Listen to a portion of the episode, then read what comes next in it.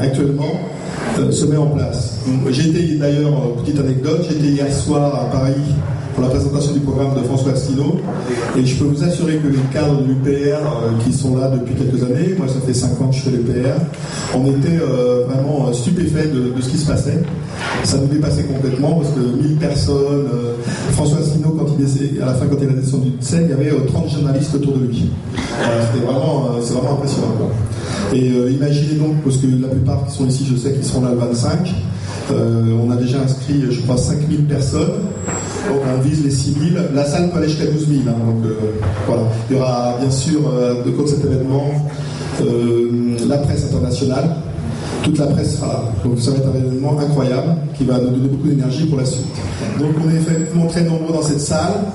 Donc je vais vous demander, c'est filmé, donc je vais vous demander donc euh, de, voilà, de, entre nous, de ne pas faire trop de bruit. Donc je vais vous présenter notre, euh, euh, on va dire notre, euh, on peut dire, conférencier, voilà. Donc Vincent Brousseau, pour ceux qui ne connaissent pas, c'est, et puis je ne pense pas que je j'ai exagéré, c'est le, en tout cas, un des plus grands spécialistes français euh, de l'euro. Donc voilà, il a rejoint l'UPR après avoir travaillé, je crois, 15 ans à la BCE. Si je, voilà, il se présentera tout à l'heure, c'est un grand garçon. Donc voilà, donc on le remercie d'être ici. Bon, je vais laisser la parole, je suis toujours un peu bavard.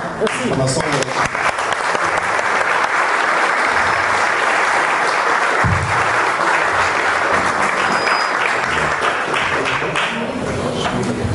Bonjour à tous et merci d'être venus euh, si nombreux à cette conférence sur le retour au franc et sur le fait que la France sort de la zone euro. Euh, c'est un sujet qui a été remis à l'actualité par notre parti, l'UPR, Union Populaire Républicaine, qui a été créé, comme, vous, comme, on- comme on vient de vous le dire, euh, il y a 10 ans, le 25 mars 2007, par François Asselineau, un inspecteur général des finances, euh, ancien membre des cabinets ministériels et on peut l'espérer futur euh, président de la République. Il est en tout cas officiellement candidat à la présidentielle de cette année. Est-ce que vous m'entendez bien?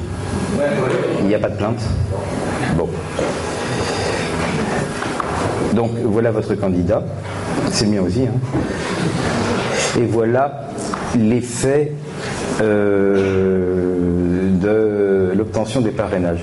Vous avez la courbe grise qui représentait une espèce de petit modèle qu'on avait pour prévoir ou prédire le nombre de candidats et qui a collé à la réalité, pardon, pas de candidats d'adhérents, et qui a collé à la réalité, laquelle, laquelle réalité est représentée par la courbe bleue et rouge, euh, les années 2013, 2014, 2015 et la plus grande partie de l'année 2016. Et puis après, la réalité a commencé à dépasser ce modèle. Vous voyez ici qu'il y a un décollage qui s'accentue d'une manière presque verticale lorsque la nouvelle est connue que les fameux 500 parrainages ont été obtenus par le parti contre toute attente. Le programme de notre parti peut se résumer en un mot, et ce mot c'est recouvrer la souveraineté nationale. Et la recouvre, enfin une phrase, et cette phrase est recouvrer la souveraineté nationale dans son intégralité. Alors ce programme est en fait très grand, mais il implique en particulier euh, trois choses qui sont de quitter l'OTAN, de quitter l'Union européenne et de quitter l'euro. Alors cette conférence sera plus, plutôt euh, focalisée sur la question de l'euro, où il y a plein de choses mystérieuses. Euh, comme mon camarade vous l'a dit, nous essayons de faire de l'é- de l'éducation populaire, d'autant plus que le fait qu'il y ait une aura de mystère qui entoure toutes ces choses financières euh, et euroesques, ça déconcerte les gens et ça les laisse se faire facilement impressionner par la propagande adverse, qui peuvent leur faire croire toutes sortes de choses calamiteuses si jamais ils votaient pour un parti qui voudrait quitter l'euro. Euh, ce que nous essaierons d'expliquer, c'est que non seulement c'est une bonne chose de quitter l'euro, mais en plus que c'est une urgence. C'est-à-dire que ce qui est en préparation, c'est, vous le savez sûrement, de la désagrégation de, l'euro, et ça indépendamment du résultat des élections françaises, puisque euh, il y a des, protestations qui deviennent de plus en plus dominantes dans d'autres pays tels que l'Italie, la Hollande, puisque la Grèce risque d'être exclue, euh, car telle est la volonté du ministre euh, allemand de, l'économie. Et il existe encore d'autres pays de la zone euro qui considèrent plus ou moins en plus ou moins en catémini euh, leur plan de sortie. Donc nous savons que l'euro ne va pas survivre, mais ce qui s'est produit durant la vie de l'euro et ce dont on ne vous a probablement pas bien informé au niveau des médias traditionnels tels que TF1 ou Le Monde, c'est que le fonctionnement même de l'euro induit la formation de dettes entre les banques centrales elles-mêmes. Et ce qui est en train de se produire, c'est que ces dettes sont devenues, dans la plupart des cas, trop grosses pour être repayées, ce qui signifie que si un débiteur euh, important sortait, il créerait une perte à la BCE qui serait répartie chez les banques centrales des pays restants et un rapide calcul vous montrera qu'on fera à la fin de la conférence que la part qui, la cote part qui est chérée à la Banque de France serait trop grosse pour être supportée par la Banque de France. Donc il y a une raison réellement valable de non seulement faire le Frexit mais encore de ne pas traîner.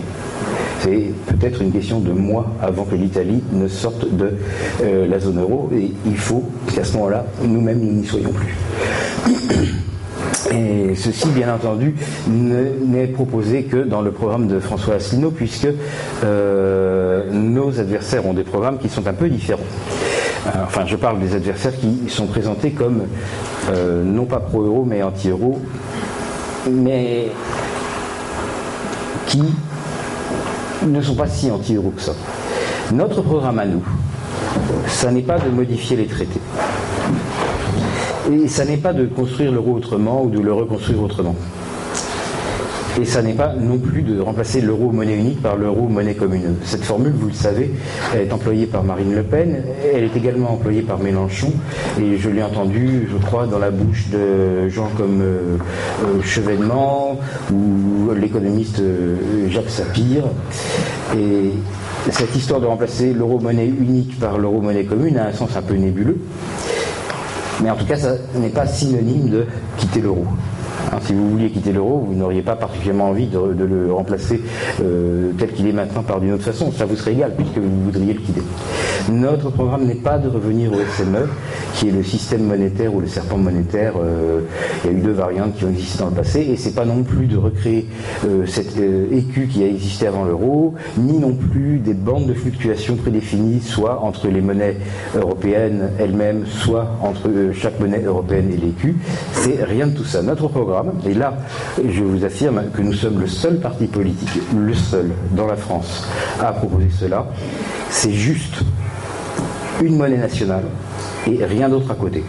En d'autres termes, en d'autres termes, on veut revenir à la situation, euh, d'une part qui était la nôtre avant la zone euro, et d'autre part euh, qui est la situation courante de, pays très exotiques et très peu connus dont nous n'avons que vaguement entendu parler, comme la Suisse et l'Angleterre, euh, lesquels quoi qu'étant sur le continent européen, se permettent d'avoir une monnaie nationale, le franc suisse ou la livre sterling, et rien d'autre à côté? Donc vous voyez, si vous ne retenez qu'une seule chose de cette conférence, j'aimerais que ce soit celle-ci.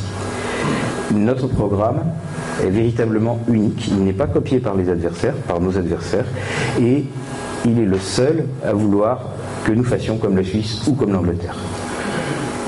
Il n'y a que l'UPR qui propose cela. Alors comme je vous l'ai dit dans l'intro, euh, c'est très urgent de faire ça parce qu'il y a cette menace que je vais passer la conférence à vous expliquer qui, sourd et qui va se manifester d'ici quelques mois.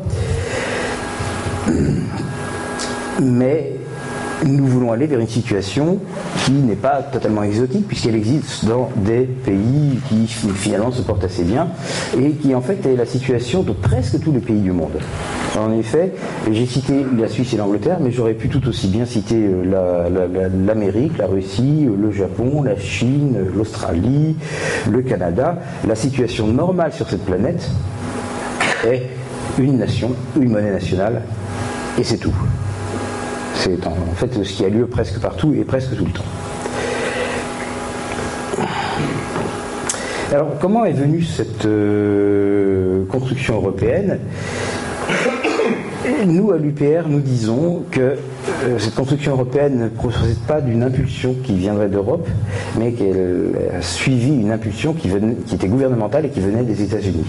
Alors, ceux d'entre vous qui ont regardé François Asselineau lundi soir aux 20h de TF1 ont vu que le journaliste qui l'interviewait présentait cette idée comme étant la nôtre, ce qui était vrai, mais en, comment dirais-je, en, donnant l'impression qu'elle était ridicule ou stupide, en la dévalorisant.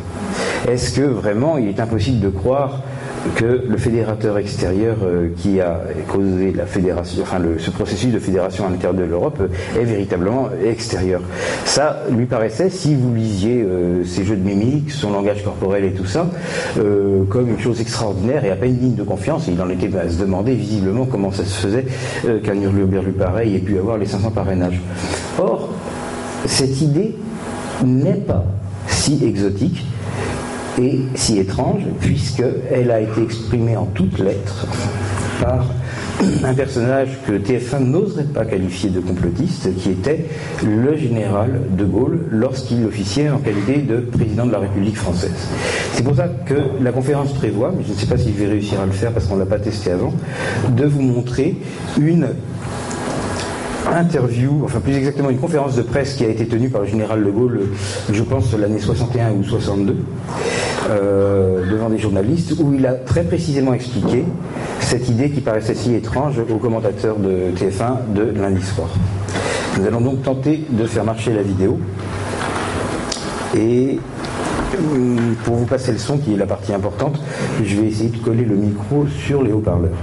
Si ça ne marche pas, je vous la commenterai euh, moi-même et vous me ferez confiance, puisque de toute façon, vous pouvez la retrouver assez facilement sur l'Internet aux fins de vérification.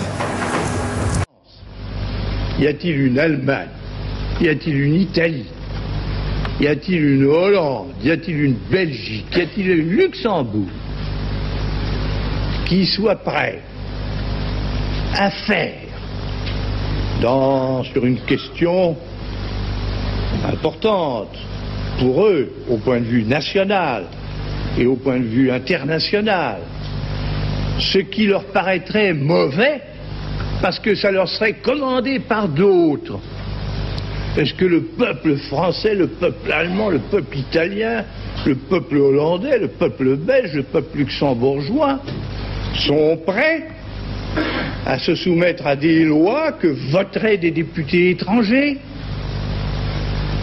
dès lors que ces lois euh, iraient à l'encontre de leur volonté profonde. Mais ce n'est pas vrai. Il n'y a pas moyen, alors qu'il est, de faire en sorte qu'une majorité puisse contraindre une majorité étrangère, puisse contraindre des nations récalcitrantes il est vrai que dans cette Europe intégrée, comme on dit, ben, il n'y aurait peut-être pas de politique du tout. Ça simplifierait beaucoup les choses. Et puis, en effet, dès lors qu'il n'y aurait pas de France, pas d'Europe, qu'il y aurait une politique, faute qu'on puisse en imposer une à chacun des six États, on s'abstiendrait d'en faire. Mais alors, peut-être euh, tout ce monde se mettrait à la suite de quelqu'un du dehors et qui lui en aurait une. Il y aurait peut-être un fédérateur, mais il ne serait pas européen. Et ce ne serait pas l'Europe intégrée. Ce serait tout autre chose, de beaucoup plus large et de beaucoup plus étendu, avec, je le répète, un fédérateur. La vidéo est bien passée et je pense que vous avez saisi l'esprit de ce que racontait le général de Gaulle. En gros, euh, le général de Gaulle aurait été euh, classé euh, comme complotiste lundi soir sur TF1. Cependant, rappelons-nous que le général de Gaulle avait une stature qui n'était pas comparable à celle du journaliste qui s'est permis de traiter cette idée de complotiste.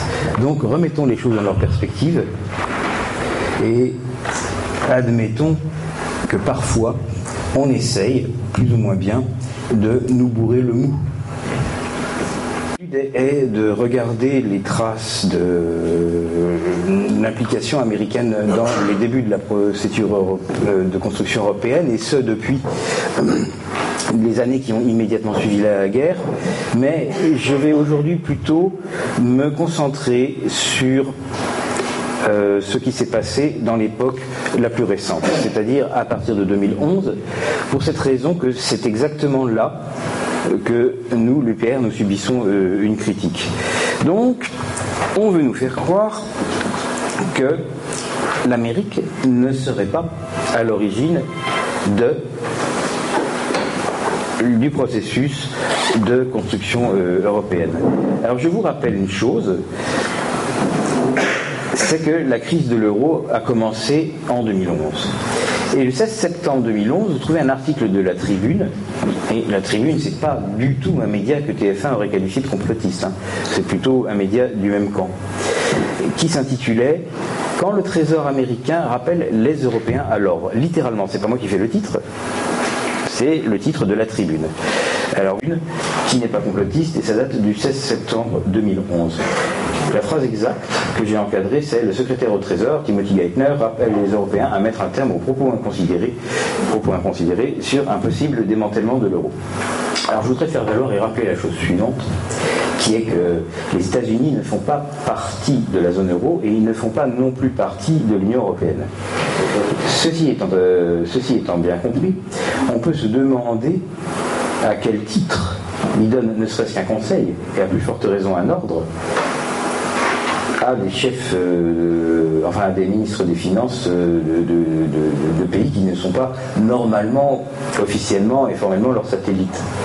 Ça n'a de sens que si les États-Unis, et j'entends par là euh, non pas le peuple américain, non pas les sociétés privées américaines, mais bel et bien le gouvernement américain, souhaite le maintien et l'approfondissement du processus d'intégration européenne. Cette anecdote de M. Geithner qui va en Europe est d'autant plus marquante que M. Geithner s'est invité hein, au sommet ECOFIN où il a fait ses déclarations. C'est-à-dire qu'il n'y avait pas été invité. Ça se produisait dans une petite ville polonaise. D'ailleurs, c'est une grande ville.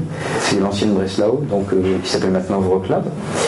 Et il n'était pas du tout prévu qu'ils viennent parce que c'était un sommet ECOFIN, donc un sommet entre les ministères de l'économie et des finances des pays de la zone euro, on est d'accord, euh, parmi lesquels ne comptent pas les États-Unis. Eh il s'est invité tout seul et il a pris la direction des opérations tout seul et on l'a laissé faire, ce qui en soi est déjà assez significatif. Et on l'a laissé faire pour qu'il dise arrêtez vos propos inconsidérés sur un possible démantèlement de l'euro. Alors qu'il est américain qu'ils ont fait, qu'il en a à faire que l'euro soit démantelé ou pas démantelé. C'était en septembre 2011, mais la situation ne s'est pas améliorée en juillet 2012, et ce même monsieur Geithner fait la chose suivante. Il prend son avion, et il va déranger son collègue allemand, M. Schäuble, euh, sur le lieu de ses vacances. Euh, Schäuble a l'habitude de passer euh, ses vacances d'été au bord de la mer du Nord, dans un endroit qu'ils appellent Zilt. Et donc M. Geithner vient sur Schäuble et s'invite encore une fois. C'est pas moi qui le dis, c'est Der Spiegel. Der Spiegel est un média que certainement TF1 ne qualifierait pas de complotiste. Et Der Spiegel, je vous donne le lien pour que vous puissiez vérifier, explique la chose suivante, qui est la phrase encadrée en rouge que je vais vous traduire. Cette rencontre qui a bien duré une heure et demie est venue à l'initiative de l'Amérique. Et son objectif a été clair. Du point de vue des États-Unis, le gouvernement euh, fédéral allemand, c'est-à-dire le gouvernement allemand, en fait trop peu pour éviter une escalade supplémentaire de la crise de l'euro. Là encore, je pose la question en quoi un ministre américain peut-il avoir euh, une raison de s'intéresser à ça? Est-ce que par hasard les pays de la zone euro font partie des États-Unis? Je ne crois pas. Est-ce que par hasard les États-Unis font partie de la zone euro? Il ne me semble pas. Qu'est-ce que c'est que cette façon de venir donner des ordres aux gens si le projet n'est pas véritablement quelque chose qui suit une impulsion américaine? Ça n'aurait aucun sens. Et je cite des médias donc qui sont tout à fait acceptables pour TF1. C'est pas du tout euh, du web conspirationniste et complotiste. Donc notre ami Geithner finit un beau jour par être viré de son poste. Et comme beaucoup d'anciens politiciens, ce qu'il fait, c'est qu'il écrit un livre, un livre à succès. Un éditeur va lui payer très cher. Et Geithner, qui doit avoir des choses à raconter, commence à, à dire qu'est-ce qui s'est passé pendant cette fameuse conférence de, de Zilt. C'était une conférence confidentielle entre lui et son collègue allemand. C'est assez incorrect en soi de révéler ce qui s'est dit. C'est très incorrect, très impoli, tout à fait euh, mais c'est très instructif. Parce qu'il révèle que Schauble avait déjà, à ce moment-là, l'intention de sortir la Grèce de la zone euro. En 2012. A été donc révélé euh, quand le livre est paru en 2014. Alors, si Schauble avait déjà en 2012 l'intention de virer la Grèce, tout ce qu'on vous a raconté au moins depuis 2012 sur le fait que l'euro est irrévocable et irréversible était un mensonge commis sciemment. Parce que s'il en avait été ainsi, le ministre allemand n'aurait pas pu avoir cette intention, puisqu'il aurait su que c'était pas possible. D'accord? C'est assez logique.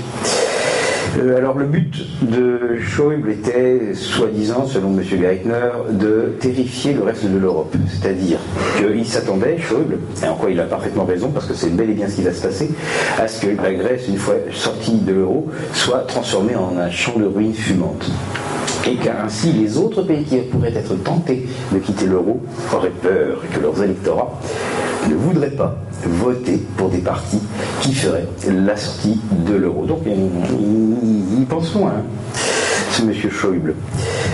Donc euh, Geithner, qui est probablement un petit peu moins subtil, révèle tout ça en écrivant tout noir sur blanc, comment ça s'est passé, euh, qu'est-ce que Schäuble lui a dit, pourquoi c'était comme ça.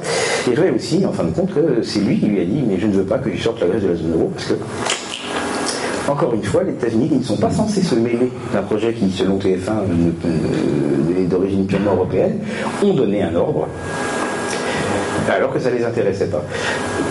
Alors après Geithner, il y a, dans son successeur s'appelait M. Liu. Et M. Liu, le 29 mai 2015, c'est le Wall Street Journal qui dit ça, et vous admettrez que le Wall Street Journal ne sera pas qualifié par TF1 de média conspirationniste. Le Wall Street Journal dit, Chao Liu exige une rapide résolution euh, du problème euh, du, bail-out de, la, Grèce. Ce qui se passait à ce moment-là, c'est que chacun est resté sur ses positions et les négociations n'avançaient pas. Et donc, euh, on ne savait pas comment on allait résoudre la,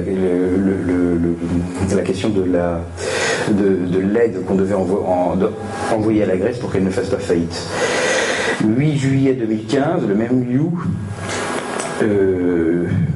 demande, demande urgemment et exige un compromis avec la Grèce sur ce, sur cette, sur ce surendettement.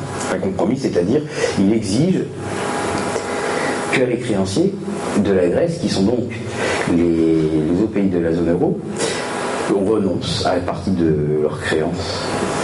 Alors qu'est-ce que c'est que ces États-Unis qui viennent voir des pays comme l'Allemagne, la France, l'Italie et qui disent Ouais, ben la Grèce te doit tant, mais je veux que tu renonces est-ce qu'ils ont le droit de faire ça Mais est-ce que ce comportement ne montre pas que le projet est véritablement d'inspiration, d'obédience américaine? Car au fond, qui dépense le plus d'énergie, de crédit, d'influence et d'argent pour faire survivre le projet européen?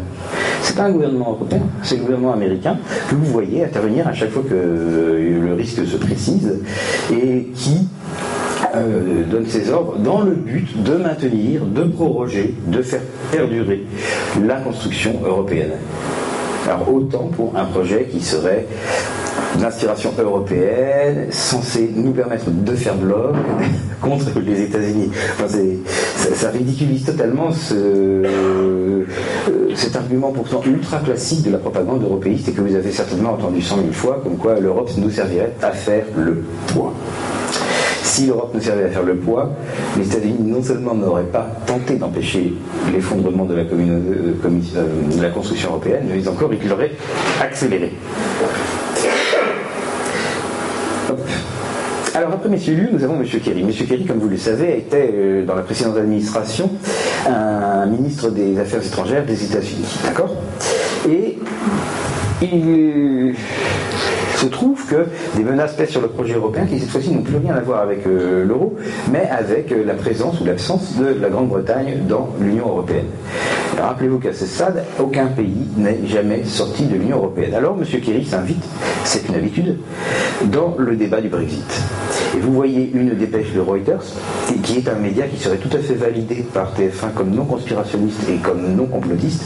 Cette dépêche de Reuters, dont je vous donne le lien, et vous pouvez vérifier que je ne l'ai pas inventé, euh, indique la chose suivante. Kerry déclare que les États-Unis ont un intérêt profond au maintien de la Grande-Bretagne dans l'Union européenne. Et ensuite, euh, il cite la phrase exacte. Euh, de toute évidence, les États-Unis ont un intérêt profond dans votre succès européen, tout comme, le maintien, tout comme dans le maintien d'un Royaume-Uni très fort au sein d'une Union européenne forte, a-t-il dit à la conférence sur la sécurité de Munich. Est-ce que c'est bien normal qu'un ministre d'une grande puissance étrangère vienne dire aux électeurs anglais ce qu'ils doivent voter? Pourquoi ça choque pas? Est-ce que ça n'aurait pas choqué si c'était M. Poutine qui était venu euh, dire aux électeurs anglais Je souhaiterais, chers électeurs anglais, que vous votiez dans tel sens parce que ça m'arrangerait je pense qu'à ce moment-là, on aurait effectivement entendu euh, des réactions. Mais on n'a pas entendu de réactions lorsque M. Kerry euh, s'est invité dans le débat du Brexit pour pousser les électeurs britanniques à faire survivre un projet dans lequel, selon TF1, ils n'ont aucun intérêt. C'était peut-être parce que Kerry n'avait pas le grade suffisant, n'est-ce pas Poutine est chef d'État et que Kerry, il est seulement ministre. Mais après M. Kerry, il y a M. Obama qui, lui, était bel et bien chef d'État et président des États-Unis. Obama s'invite dans le débat du Brexit. Alors là, remarquez, s'il vous plaît, l'énormité de l'ingérence. L'énormité. Un chef d'État étranger qui vient dire à des électeurs d'un certain pays de voter dans tel sens. Comment est-ce seulement supportable? Je pose la question. Comment se fait-il que TF1 propre, euh, tellement euh, acharné à chasser la théorie complotiste et conspirationniste, ne se soit pas choqué là et reporter la chose sans s'indigner euh, excessivement Comment peut-on encore croire à la théorie selon laquelle l'Union européenne ferait contrepoids aux États-Unis? Si l'Union européenne faisait contrepoids aux États-Unis, ne faudrait-il pas s'attendre à ce que Obama s'invite dans le débat du Brexit pour accélérer la sortie de l'Angleterre euh, de, de l'Union européenne? Mais c'est pas ce qu'il a fait. Il a appelé les électeurs anglais à rester dans l'Union européenne. Donc euh, vous avez le lien Obama to visit London in to keep the UK in the European Union. C'était le 12 mars 2016. Alors comme vous le savez, cette démarche n'a pas été couronnée de succès. Et les Anglais ont voté ce qu'Obama ne voulait pas qu'ils votassent. L'histoire ne dit pas ce que pensait Poutine. Alors cette chose européenne a été construite en utilisant ce qu'on appelle la méthode monnaie qui a des synonymes. On l'appelle également la méthode du cliquet. On l'appelle encore la méthode du pas à pas ou la méthode des petits pas. Et cette méthode suit un schéma. Elle a plusieurs noms, mais son schéma est très clair et il est très simple et il est constant. Le fait qu'il soit constant va permettre de prédire, les, actions, euh, qu'il conditionne. Quel est le schéma de la méthode monnaie Eh bien, vous devez d'abord obtenir une concession. Nous, l'appellerons A, cette concession. Et ensuite, une fois que vous avez obtenu cette concession et qu'elle est rentrée, et que vous ne la perdrez plus jamais, c'est pour ça que ça s'appelle un cliquet, vous devez commencer à dire que oui, mais A ne fonctionne pas si je, nous n'obtenons pas aussi telle autre concession, concession B, qui est nécessaire pour faire fonctionner A. Alors il se passe un certain débat au bout duquel les européistes obtiennent la concession B, puisqu'elle est nécessaire à ce que A fonctionne, et que A ne fonctionnerait pas euh, ou ne servirait à rien si on n'avait pas B aussi. Une fois que vous avez obtenu B, devinez ce que propose la méthode des petits pas. Elle dit la chose suivante, euh, elle dit euh, que en fait B ne fonctionne pas si on n'a pas aussi la concession C, qui est une concession encore plus grande. Donc, au bout d'un moment, vous obtenez la concession C, qui c'est le troisième cliquet que vous avez euh, enregistré. Et comme ça, petit pas, petit par petit pas, vous finissez par obtenir des euh, transferts de souveraineté de plus en plus importants et, dans l'histoire des européistes, de plus en plus irréversibles. Telle est la méthode du cliquet. Regardez par exemple ce qui se passe le 27 août 2015. Nous allons regarder deux, discours de deux importants personnages qui ont été tenus à la fin août 2015. Le premier de ces personnages importants est M. Benoît Curé. Alors, qui est Benoît Curé? Il n'est peut-être pas tellement connu du grand public. C'est l'un des six membres du directoire de la BCE et c'est le seul qui soit de nationalité française, ce qui fait qu'il est souvent regardé comme le représentant de la France au directoire de la BCE, bien qu'un tel poste formellement n'existe pas. Il est également du fait de ses capacités personnelles et aussi du fait de l'absence de capacités personnelles de, quatre des autres membres, le numéro 2 de fait de la BCE. Donc, ce monsieur Curé, un jour, écrit quelque chose sur le site officiel de la BCE. Vous voyez le lien ici qui vous permettrait de retrouver ce texte d'anthologie inchangé. Il écrit la chose suivante à un moment où comme vous le savez, l'union monétaire est faite, hein, puisque août 2015, l'euro est là depuis un certain temps. Mais celle qui n'est pas faite, c'est l'union budgétaire. Puisque, comme vous l'avez peut-être entendu dire, il y a des réticences. C'est à cette occasion que Angela Merkel a dit euh, cette chose-là ne se fera pas sauf sur mon corps mort. Enfin, sauf, par-dessus mon corps décédé, hein, over my dead body. Euh, ce qui montre un manque d'enthousiasme certain. Alors Benoît Curé monte au créneau. Et il écrit Ce plus grand partage des risques suppose également des politiques budgétaires responsables. Oh, je devrais vous expliquer pour que ce soit tout à fait clair la différence exacte entre monétaire et budgétaire. Alors, monétaire, politique monétaire, c'est tout ce qui est euh, les taux d'intérêt à appliquer à, la monnaie centrale, la monnaie légale, euh, et surtout les taux d'intérêt courts, et aussi la quantité d'argent central, d'argent légal que vous mettez ou ne mettez pas en circulation. Ça, ça s'appelle la politique monétaire et elle a donc été mutualisée euh, avec la création et la mise en service de la BCE, tandis que la politique budgétaire, c'est autre chose, c'est tout ce qui concerne les impôts, aussi bien la façon de les prendre, de les recouvrer, de dire j'impose ceci et j'impose cela, que de les dépenser. C'est-à-dire, avec cet argent, je vais faire ceci, et je vais faire cela, et encore ceci, et encore cela. Ça, c'est la politique budgétaire. Donc, nous sommes donc à un moment où euh, la politique monétaire a été fédéralisée, mais pas la politique budgétaire. Et Curé écrit la chose suivante. Ce plus grand partage des risques suppose également des politiques budgétaires responsables dans l'intérêt bien compris de chaque pays, mais aussi de ses voisins. Alors, mais aussi de ses voisins, ça veut dire que votre politique budgétaire doit être faite en tenant compte des intérêts des voisins. Ce n'est pas le cas jusqu'à présent, puisqu'en fait, vous faites votre politique théoriquement pour votre propre intérêt. Je veux le dire clairement ici, on ne peut pas prôner l'Europe de la solidarité et croire que la politique économique d'un État membre de la zone euro est l'affaire de son seul Parlement. Donc là, ce type, qui est un gros haut gradé du système, vient d'écrire sur un site officiel que selon lui, euh, les prérogatives du Parlement français doivent être diminuées. Je pense que ça tombe sous le coup de la loi, à ce point-là ça tombe carrément sur le coup de la loi, mais figurez-vous qu'il n'a pas été inquiété que le texte est encore trouvable, il a encore marqué, euh, je veux le dire clairement ici, on ne peut pas prôner euh, qu'un État membre de la zone euro est l'affaire de son seul Parlement. C'est une contradiction, dit-il, que la crise a expliqué au grand jour. C'est peut-être une contradiction, mais c'est la loi. Le Parlement français est le seul qui décide de la politique économique d'un État membre, enfin en l'occurrence de la France. Nous êtes État membre là particulièrement.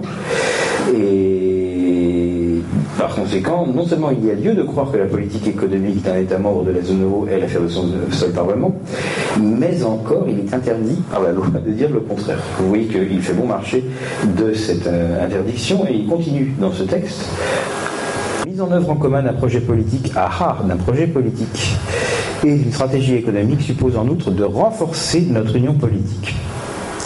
Pour remédier au déficit exécutif, c'est-à-dire pour réduire la difficulté à, décider que j'ai évoqué précédemment, nous devons privilégier le partage des décisions affectant l'avenir de la zone euro au sein d'institutions communes, répondant à un mandat et un contrôle démocratique européen.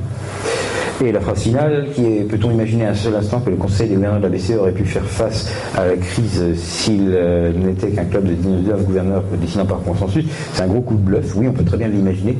En fait, même si la BCE n'avait pas existé, euh, crise aurait été réglée exactement de la même manière, parce que l'impulsion pour régler la crise est venue du seul gouvernement des États-Unis.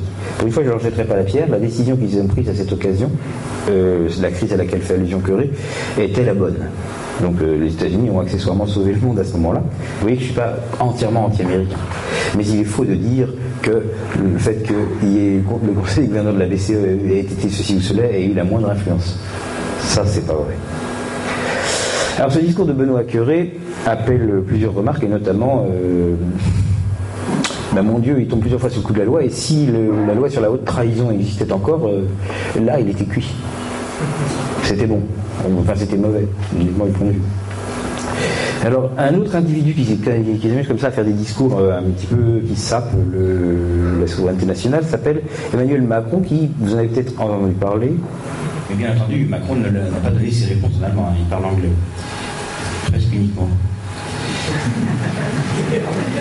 Donc, ce qui est reporté par le Deutsche Zeitung, euh, dans le lien internet que vous voyez ici, c'est la crise de l'euro et les négociations autour du paquet de sauvetage pour la Grèce ont prouvé que l'union monétaire ne peut pas fonctionner comme elle a jusqu'à présent fonctionné. Le statu quo la conduirait à l'autodestruction parce que les forces euh, centrifuges sont trop grandes, aussi bien du point de vue politique qu'économique. Et, et ce texte-là, en fait, indique, demande à ce que l'union monétaire soit complétée par quelque chose de plus qui est en fait l'union euh, budgétaire. Et alors c'est exactement ainsi que je l'avais décrit en présentant une conférence euh, sur l'euro, une, version ancestrale de celle-là, euh, pendant le 6 juin 2015. Alors le 6 juin 2015, je disais, 6 juin 2015, j'insiste, c'était avant la date du discours de Curie qui était le 27 août, et avant celle du discours de Macron qui était le 31 août. Hein, le 6 juin est dans le passé par rapport à ces deux dates. Et je disais pourtant, l'étape suivante sera de, de demander la mise en commun des politiques budgétaires. Hein, la méthode du cliquet étant ce qu'elle est, du fait que maintenant l'union monétaire a été acquise, euh, l'étape suivante doit être la mise en commun des politiques budgétaires. Et l'argument, disais-je encore, sera de dire que l'union monétaire ne peut pas fonctionner sans ce nouveau partage de souveraineté. Donc vous voyez, je prédisais deux choses. Ce qui allait être demandé, d'une part, et l'argument au nom duquel ça serait demandé, d'autre part. Je vais vous montrer le transparent utilisé le 6 juin, comme ça vous verrez que je ne triche pas. Et vous pouvez vérifier parce que cette euh, conférence du 6 juin 2015 a été postée sur l'internet après le 6 juin 2015, mais avant le 27 août et le 31 août 2015. Et vous, donc, euh, si vous cliquez là-dessus, sur ce lien-là, euh, vous verrez à partir de 49 minutes et 30 secondes que je explique exactement tout ça. Et depuis, donc, M. Curé et M. Macron se sont comportés exactement comme je l'avais prévu. Donc voici le, transparent tel qu'il était. Hein, à part le machin rouge qui dit copie du transparent, qui évidemment a été ajouté. Ce transparent disait le but ultime, c'est l'union politique de l'Europe achevant de transformer ainsi les États-nations en coquilles vides. La stratégie du grignotage. Chaque étape est présentée comme rendant obligatoire la suivante. Hein. La politique monétaire commune implique la demande pour la politique budgétaire, pour une politique budgétaire commune. Deux. La politique budgétaire commune va ensuite être euh, la raison de demander une union politique. Vous avez tout ça dans les discours de M. Curé et Macron que nous venons de voir et qui ont été tenus plus tard que moi lisant ce transparent devant une petite assistance euh, dans une ville du sud de la France. Alors, comment est-ce possible? Il y a sans trois possibilités. La première possibilité, c'est que Macron et Curé et tous les hiérarques du système obéissent à ce que je dis.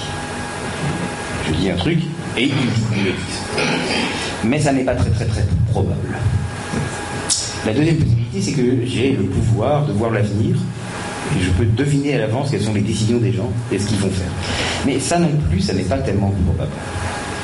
La seule possibilité réaliste, et la seule qui reste, c'est que j'ai suffisamment bien compris le mécanisme pour savoir qu'est-ce qu'il va faire après. Et c'est pourquoi je peux faire des prédictions qui tombent juste.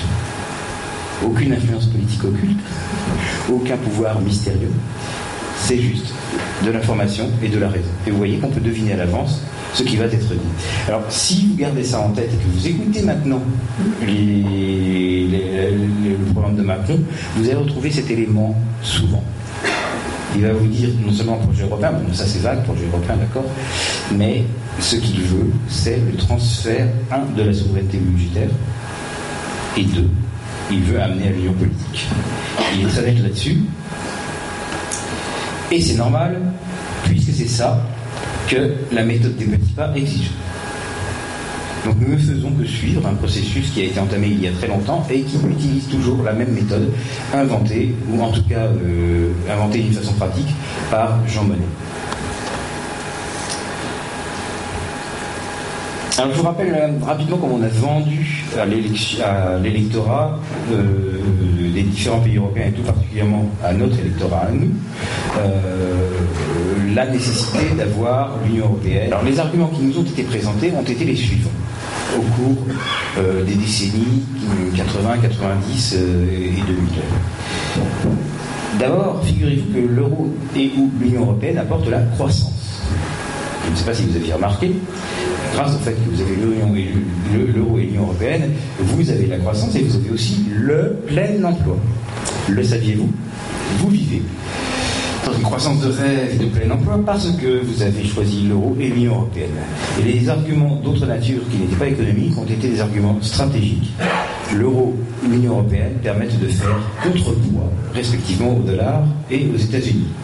Cette histoire de contrepoids, je vous le rappelle, est, celle qui est directement battue en brèche par les efforts désespérés euh, des gouvernants américains pour empêcher la dissolution tant de l'euro que de l'Union européenne de l'euro dans le cas euh, de la crise grecque et de l'Union européenne dans le cas du Brexit. Tels ont été les arguments. Et ça a donné lieu à quelques perles. J'ai ici une liste de perles que j'aime beaucoup, qui date du début des années 90. Donc, euh, Valéry Giscard d'Estaing a donc déclaré, sans rire, au micro de RTL le 30 juillet 92, la chose suivante. Si le traité était en application, dit-il, finalement, la communauté européenne traite une croissance économique plus forte, donc un emploi amélioré affirmait-il.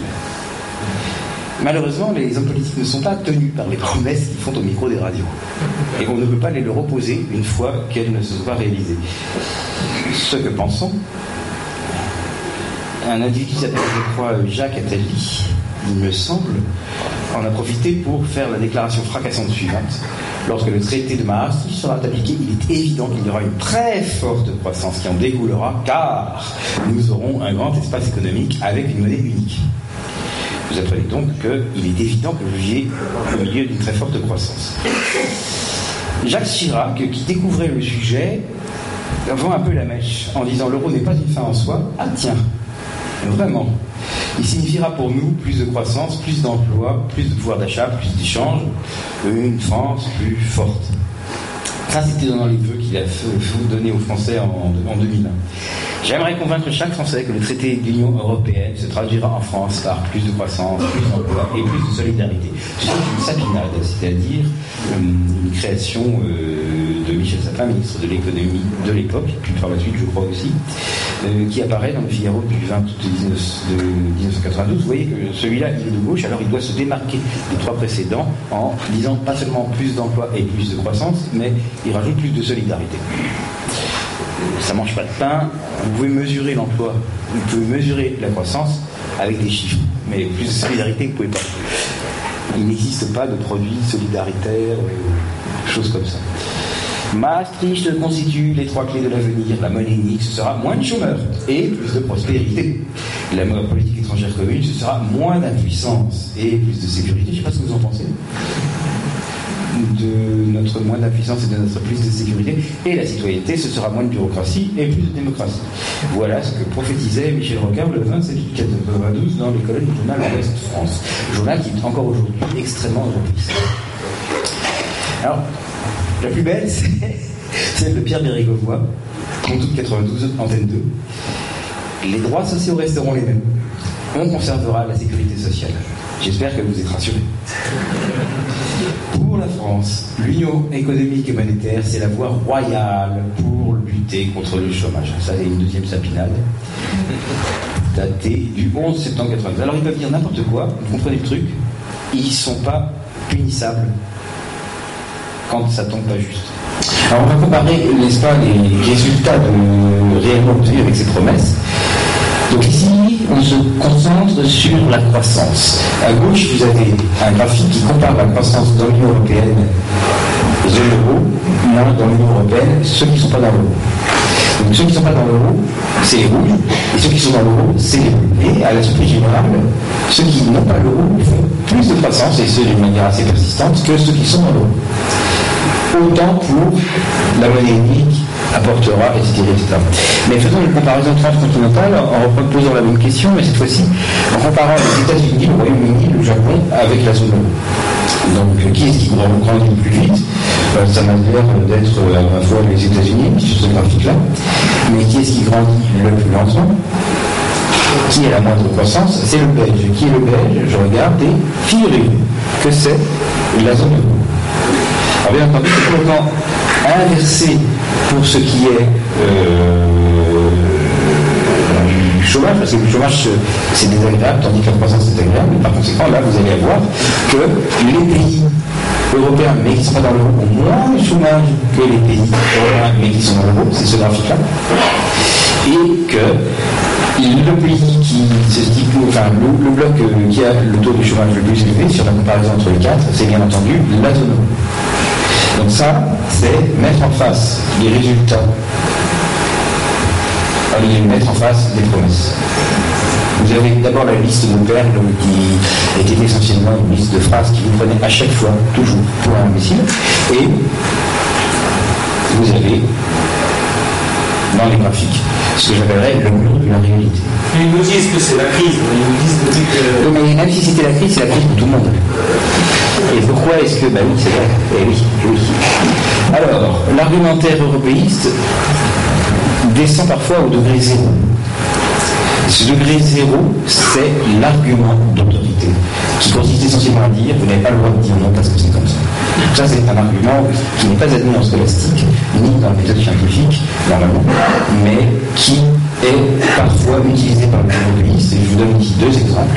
Vous avez le euh, Conseil national de l'UMP du 6 mars 2005, hein, un européiste notoire qui s'appelle Nicolas Sarkozy qui dit Nous n'avons pas le droit, nous les Français, de dire non à l'Europe. Pourquoi est-ce que nous, nous n'aurions pas le droit, nous les Français, de, de, dire non à l'Europe? Eh bien, Il n'explique pas. C'est une affirmation simple, sans preuve aucune, uniquement assénée, et qui ne peut passer que parce qu'elle est faite sans contradictoire. Il n'y avait personne en face de lui pour lui dire mais pourquoi? Donc ça, c'est ce qu'on appelle un argument d'autorité. L'argument d'autorité le plus récent, c'est, enfin, enfin le plus récent parmi les célèbres, c'est celui de Juncker, évidemment, euh, je crois que Juncker, enfin peu importe, qui dit il ne peut pas y avoir de choix démocratique contre les choix européens. En d'autres termes, si vous, vous avez l'intention comme ça de voter des élections américaines européennes, mais en fait, le cas vous dit que vous ne devez pas aller voter, vous devez rester chez vous parce qu'il ne saurait y avoir de choix démocratique contre les traités européens. Et vous êtes des malpensants. Sinon, nous prendrons des mesures plus contraignantes. Donc ça, c'est le degré zéro. C'est l'argument d'autorité. C'est-à-dire qu'on ne se dérange même pas pour euh, trouver une, explication valable ou une justification valable ou non valable, on dit simplement c'est comme ça. Et ça peut tomber plus bas que l'argument d'autorité qui dit comme une degré zéro. Et bien oui, on peut tomber plus bas, et le degré moins 1, c'est là ce qu'on appelle l'argument tétanisant. Alors l'argument tétanisant est un truc qui fonctionne en définibilisant l'adversaire quand il répond et surtout, surtout avant même qu'il réponde. Donc quand vous, avez un argument tétanisant, vous êtes, enfin je veux dire, ça ne sert à rien d'y répondre parce que de toute façon, vous avez tort ex Et il y en a quatre types qui sont récurrents et qui sont toujours les mêmes. Le type 1, c'est la diabolisation. Ça, ça consiste à dire, il y a, il y a six sous-catégories. Euh, vous êtes un nazi, un fasciste, un vichiste, un raciste, un antisémite et un négationniste. Pas, pas tous les six à la fois. Un ou deux, simplement. Alors ça, c'est la diabolisation qui est utilisée, qui, commence à être utilisée contre nous. Le deuxième, c'est l'accusation d'être un fauteur de guerre. elle est un peu moins utilisée. La troisième, c'est la prophétie apocalyptique.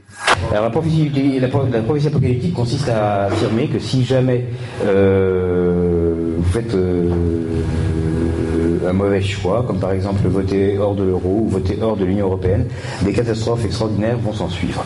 Vous perdrez votre toit, vous perdrez votre maison, vous serez réduit à la mendicité, euh, des dinosaures parcourront le pays et vous mangeront, euh, votre pays sera radioactif, ça sera Mad Max et ça sera votre faute. Donc ça c'est la prophétie apocalyptique dont on a fait une surconsommation pendant euh, la campagne du, du Brexit. Puisque je vous rappelle que Donald Tusk a été, Donald Tusk était un politicien euh, polonais qui joue je ne sais quel rôle dans, l'Europe. Il a été jusqu'à dire euh, que si jamais le vote euh, était en faveur du Brexit, alors il y aurait la troisième guerre mondiale.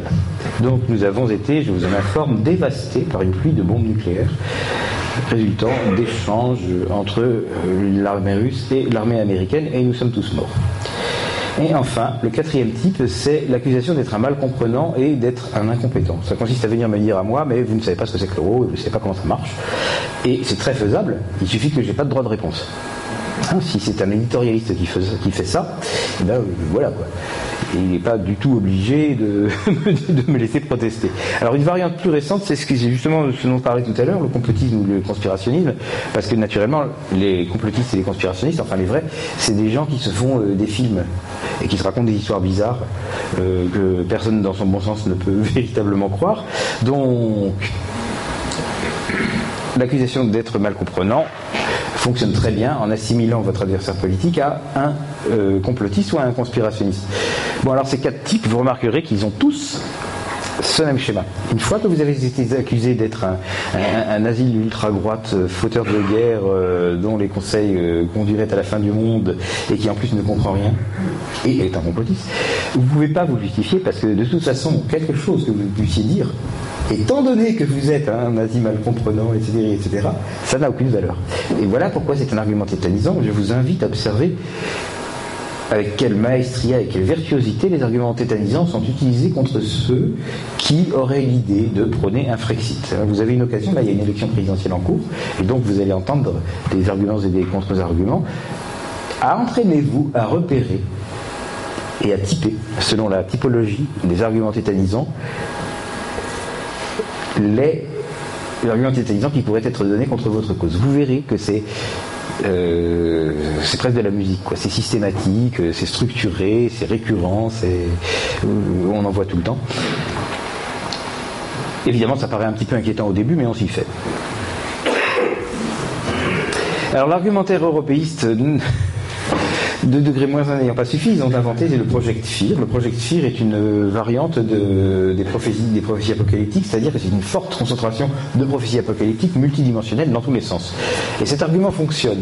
Euh, donc il a, naturellement été rodé pendant la campagne Brexit. Il fonctionne en jouant sur les peurs et sur l'impression de ne pas comprendre que peut avoir la population des électeurs. Donc vous avez des électeurs qui ne savent pas trop, peuvent avoir l'impression de ne pas comprendre, je sais pas, tel ou tel sujet économique.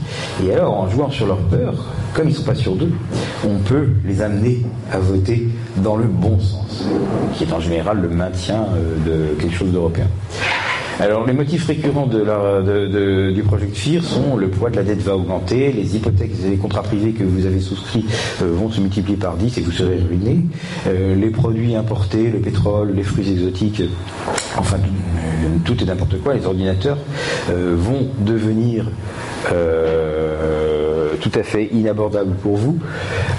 Et enfin, vous ne recevrez plus les subventions européennes dont apparemment vous viviez jusque-là. Alors, commençons par le plus facile qui est les subventions européennes. Je vous rappelle, pour, pour tout le monde, ça n'est pas un rappel. Il y a des gens qui ne font pas attention à ça. Que les subventions européennes sont payées avec notre argent à nous, de nous. Et même qu'on en perd. C'est-à-dire que quand euh, l'Union européenne affiche fièrement qu'elle a réparé tel, tel édifice, euh, qu'elle a contribué euh, à la réparation de tel édifice, c'est pas elle qui a donné l'argent, c'est nous. Et en plus, elle nous en a piqué au passage. Donc, perdre les subventions européennes, ça serait plus un avantage qu'un inconvénient, si on va par là. Mais c'est présenté dans le cadre du Project FIR comme un inconvénient. Et par des gens qui sont très sérieux même. J'ai été épaté de voir sur ma propre euh, ligne Twitter euh, combien de pro-Brexit disaient sans rire pardon, d'anti-Brexit disaient sans rire à, leurs compatriotes pro-Brexit que euh, vous allez perdre les, subventions européennes et que vous n'arriverez jamais à vous en tirer, alors qu'eux-mêmes devaient très bien savoir comment ça marchait. Ou alors sinon, c'est à se demander pourquoi c'est des profs d'économie. Car ce sont des profs d'économie. Les produits importés, le pétrole et les fruits exotiques euh, vont devenir inaccessibles et c'est en effet bien connu que euh, des, pays tels que la Suisse et l'Angleterre n'importent pas de pétrole et de fruits exotiques parce que mais ils n'ont pas l'euro. Et donc ils ne peuvent pas, n'ayant pas l'euro, acheter des produits étrangers tels que le pétrole et les fruits exotiques et vous pouvez marcher dans l'Angleterre sans risquer de vous faire écraser puisque ça ne roule plus. Et en Suisse c'est pareil. Les hypothèques et les contrats privés, ça s'est fondé sur le fait que vous n'avez pas envie d'aller lire les petits caractères. Et sur cet autre fait que si vous ayez le courage d'aller lire les petits caractères, vous auriez toujours la peur de ne pas comprendre exactement ce que ça veut dire et de vous faire mettre dedans.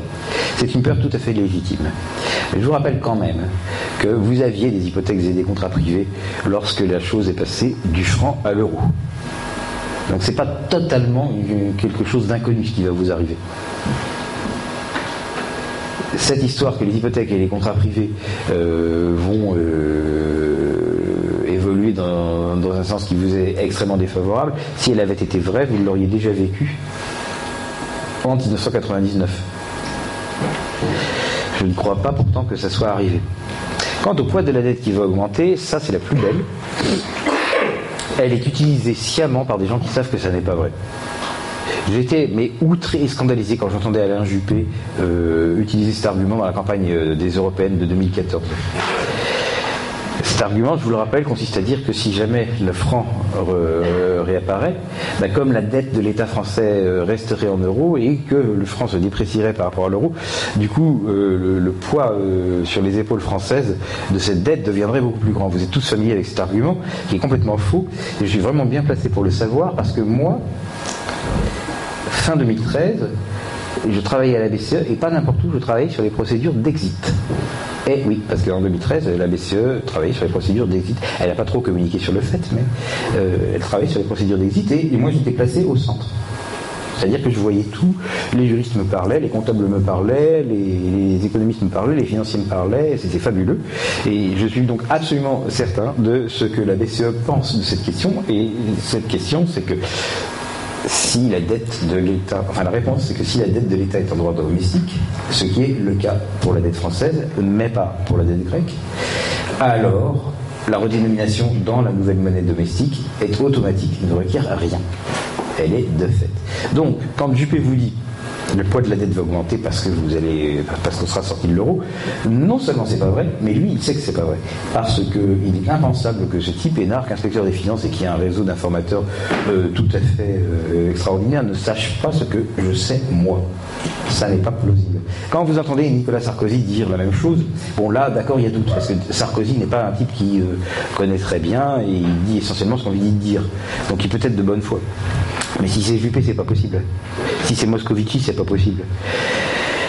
Les gens qui vous disent ça mentent sciemment et délibérément.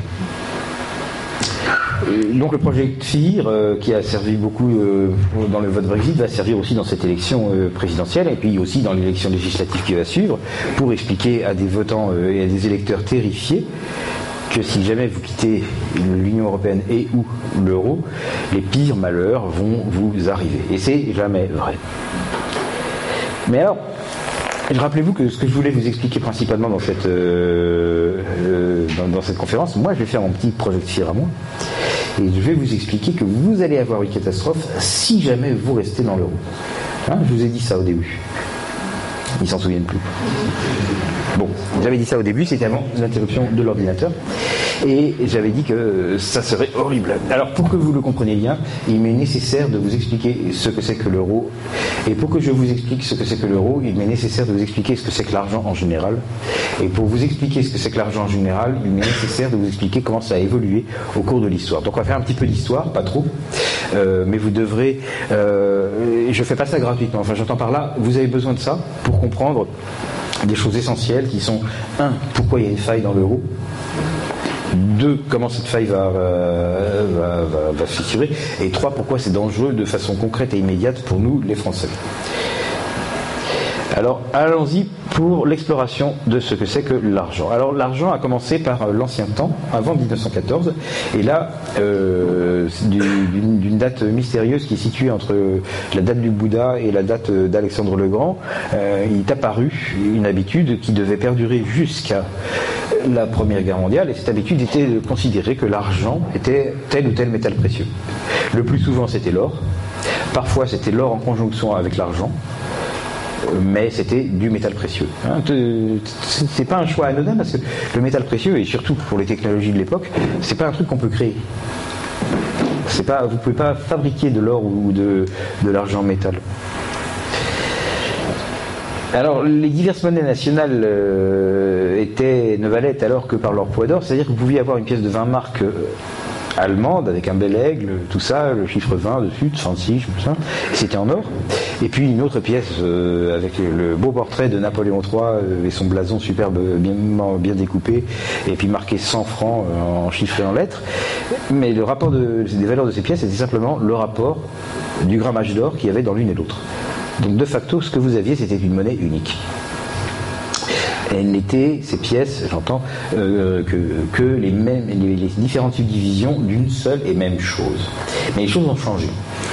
De 1914 aux années 70, il s'est produit un processus euh, qui est très mal connu et très mal compris du public, euh, qui a été graduel, qui n'a pas été le résultat d'un plan concerté, ni entre les gouvernements, ni, par quelque pouvoir occulte que ce soit. C'est simplement une accumulation de petites décisions indépendantes faites pour des raisons pratiques euh, à brève échéance, qui fait glisser de 1914 aux années 70 ce système qui avait été presque éternel, enfin qui datait de, l'aube de l'histoire, et qui est le seul que vous ayez en tête parce qu'il vous est arrivé par le biais culturel, tout ce qui est film, livres, pièces de théâtre, euh, une littérature apprise à l'école, etc., etc. Tout est toujours avec des histoires qui se sont passées avant 1914. Donc la façon dont vous pensez l'argent, c'est ce système métallique, et on qu'on a quitté ce système métallique, non pas du fait concerté, mais non pas du fait d'un plan concerté, mais parce que cela devait être. Et cela devait être principalement sous la contrainte de l'expansion de la taille de l'économie mondiale. Je ne sais pas si vous réalisez, mais entre la Première Guerre mondiale et maintenant, le PIB du monde s'est multiplié par 40. Bon. Mais vous devez bien comprendre que le stock d'or physique présent sur la planète Terre, lui, ne s'est pas multiplié par 40. On n'a pas trouvé des mines d'or de manière à Bien sûr que non. Donc, si c'était resté ancré sur l'or, on aurait sans doute rencontré un petit problème quelque part à un moment donné. Mais ça ne s'est pas fait. Et maintenant, nous avons donc un système qui est entièrement différent. Et je suis obligé de dire qu'il est généralement assez mal compris. C'est pourquoi je vais insister sur la façon dont il est fait. Parce que si vous maîtrisez ça, alors là, vous verrez pourquoi l'euro est mal fait. Alors que sinon, ça va vous rester mystérieux. Or, nous faisons à l'UPR, comme vous le savez, de l'éducation populaire et donc je remplis mon rôle d'éducateur populaire en vous faisant comprendre, un, comment c'est fait maintenant, et deux, pourquoi dans le cas de l'euro c'est bugué. Alors le cas normal aujourd'hui, c'est-à-dire post-or, est un cas qui est euh, simple et qui est le cas qui est valable en Suisse, en Angleterre, en Amérique, au Japon, qui était valable avant 1998 en France et en Allemagne, aussi bien que et avant la réunification allemande en Allemagne de l'Est et en Allemagne de l'Ouest, euh, qui est valable aujourd'hui dans la Corée du Nord comme dans la Corée du Sud, dans l'Argentine comme dans le, Brésil, au Zimbabwe comme en Suisse, enfin partout. C'est-à-dire que c'est le cas général et ça comporte les monnaies fortes, les monnaies faibles, les monnaies moyennes, euh, tout. Et il est construit d'une certaine façon, qui est toujours la même, qui est récurrente, euh, donc qui s'apprend facilement. Toujours construit de la manière suivante. Il y a une banque centrale qui porte parfois le nom d'institut monétaire. Et elle a, si elle fait une reconnaissance de dette qui est sans maturité, c'est-à-dire qui est à vue, c'est-à-dire qu'il n'est pas une reconnaissance de dette à la date du 22 janvier 2020, mais qui est une reconnaissance de dette immédiatement exigible, donc cette chose-là s'appelle à vue, dette à vue, et eh bien si jamais elle a signé une reconnaissance de dette à vue, le législateur décide que cette reconnaissance de dette a un pouvoir libératoire, c'est-à-dire que nul dans le territoire de la juridiction n'a le droit de le refuser en paiement de, quoi que ce soit ou pour l'extinction de quelque dette que ce soit. Et on parle aussi de cours légal et forcé, et puis il y a des synonymes dans d'autres langues. ces reconnaissances de dette à vue prennent deux formes principalement, enfin même uniquement. L'une d'entre elles que vous connaissez bien est physique, papier et anonyme, et c'est les billets de banque. L'autre que vous connaissez vraisemblablement moins est électronique et nominative, et c'est les comptes courants que les banques commerciales peuvent avoir à la Banque centrale, comme par exemple la BNP a un compte courant à la Banque de France, et le contenu de cette chose-là a le pouvoir libératoire ou le compte courant que le Trésor public a à la Banque de France. C'est pareil, parce que tout ça, c'est reconnaissance de dette à vue de la Banque de France, et que le législateur a dit, les reconnaissances de dette à vue de la Banque de France ont pouvoir libératoire et nul n'est autorisé à les refuser en paiement dans le territoire de ma juridiction, donc l'Hexagone plus la Corse. C'est-à-dire tout de suite. C'est-à-dire, euh, si je vous donne un titre de dette avec la maturité du 1er janvier 2020, d'accord ben, Vous ne pourrez pas venir me réclamer d'argent avant le 1er janvier 2020. C'est la maturité. Maturité zéro, c'est immédiatement exigible. Et c'est là qu'on parle de dette à vue ou de créance à vue, ou de compte à vue, ou de tout à vue. Enfin, à vue, ça veut dire ça. Ça va? Donc la loi est très spécifique. Une dette de la Banque de France à terme, c'est-à-dire pas à vue, c'est-à-dire pour telle date du futur, n'est pas munie du pouvoir libératoire. Hein? Elle ne l'est pas, même si c'est demain. Mais si elle est à vue, elle l'est, et la loi interdit qu'on refuse ça en paiement de quelque chose qu'on vendrait. Bien ou service, ou rémission d'une dette, ou quoi que ce soit. Alors ça, c'est la base, et vous remarquerez que ça change un petit peu par rapport à l'ancien système, qui est celui que vous connaissez grâce euh, au roman de Victor Hugo et d'Alexandre Dumas. Et la monnaie n'est plus gagée sur l'or. Parce que ce qui fait tout le travail, c'est ce truc légal. Il n'y a plus besoin de la moindre connexion à l'or, et de fait, il n'y a plus la moindre connexion à l'or. C'est-à-dire que l'or lui-même n'a plus d'ailleurs de pouvoir euh, libératoire nulle part. Vous pouvez, euh, si vous aimez l'or, en enterrer dans votre jardin euh, ou faire la collection des pièces, très bien. Vous pouvez considérer que ça va prendre de la valeur, ça se peut, mais ça n'est pas un mode de paiement qui peut être, enfin, dont vous pouvez empêcher qu'il soit refusé. C'est quelque chose maintenant, c'est comme des diamants, c'est comme des tableaux, c'est comme des timbres rares, ça peut avoir de la valeur, mais c'est tout, c'est pas de l'argent. La monnaie n'est plus gagée sur l'or. Elle n'est pas gagée non plus sur quoi que ce soit d'autre. Elle n'est pas gagée sur des champs de blé, elle n'est pas gagée sur des forêts, elle n'est pas gagée sur des usines, elle n'est gagée sur rien. Elle n'est pas gagée sur la croyance. Elle n'est pas gagée du tout. Elle est non gagée. Tout ce qui fait qu'elle a de la valeur, c'est cette, cette histoire de pouvoir libératoire. C'est seulement le cours légal et forcé qui lui confère sa valeur peut d'ailleurs exister ou ne pas exister. Le dollar du Zimbabwe et le franc suisse sont construits exactement de la même façon. Or, vous savez que l'un d'entre eux est une monnaie forte et l'autre non. Donc ce, mode de construction de la monnaie n'implique pas que ça va être une monnaie forte. C'est une possibilité parmi d'autres. Euh, et évidemment, ça dépend de ce que vous pouvez acheter euh, dans le pays, essentiellement. Donc apparemment, on peut acheter moins de choses dans le Zimbabwe que dans la Suisse, ce qui fait que et je veux aussi signaler qu'elle n'est pas créée ex nihilo. C'est-à-dire qu'il y a tout un tas de fantasmes sur la monnaie est créée ex nihilo. Et bon, non.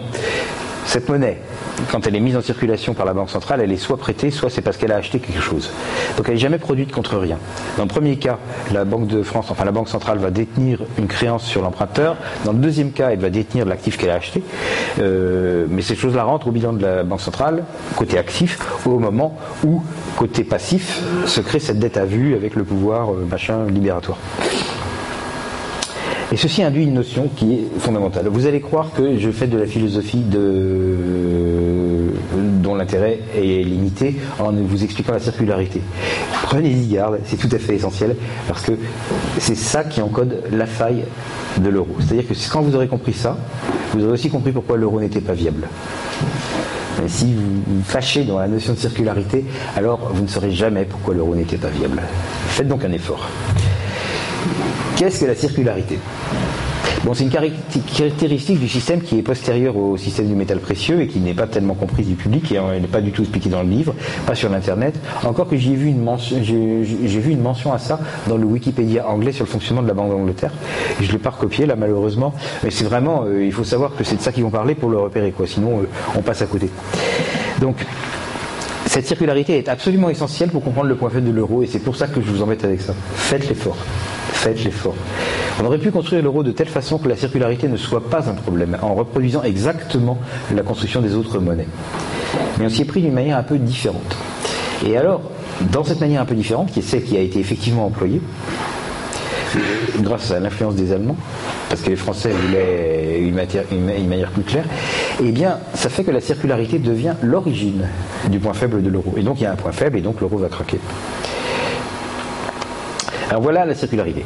Ce que vous voyez dans le carré, vous le voyez tous bien C'est lisible alors c'est marqué, c'est un document en papier, et dessus il y a marqué je promets de payer au porteur à première demande, ce qui, n'est-ce pas, est, la notion de à vue, à première demande, la somme de 50 livres sterling, et en dessous vous avez ma signature.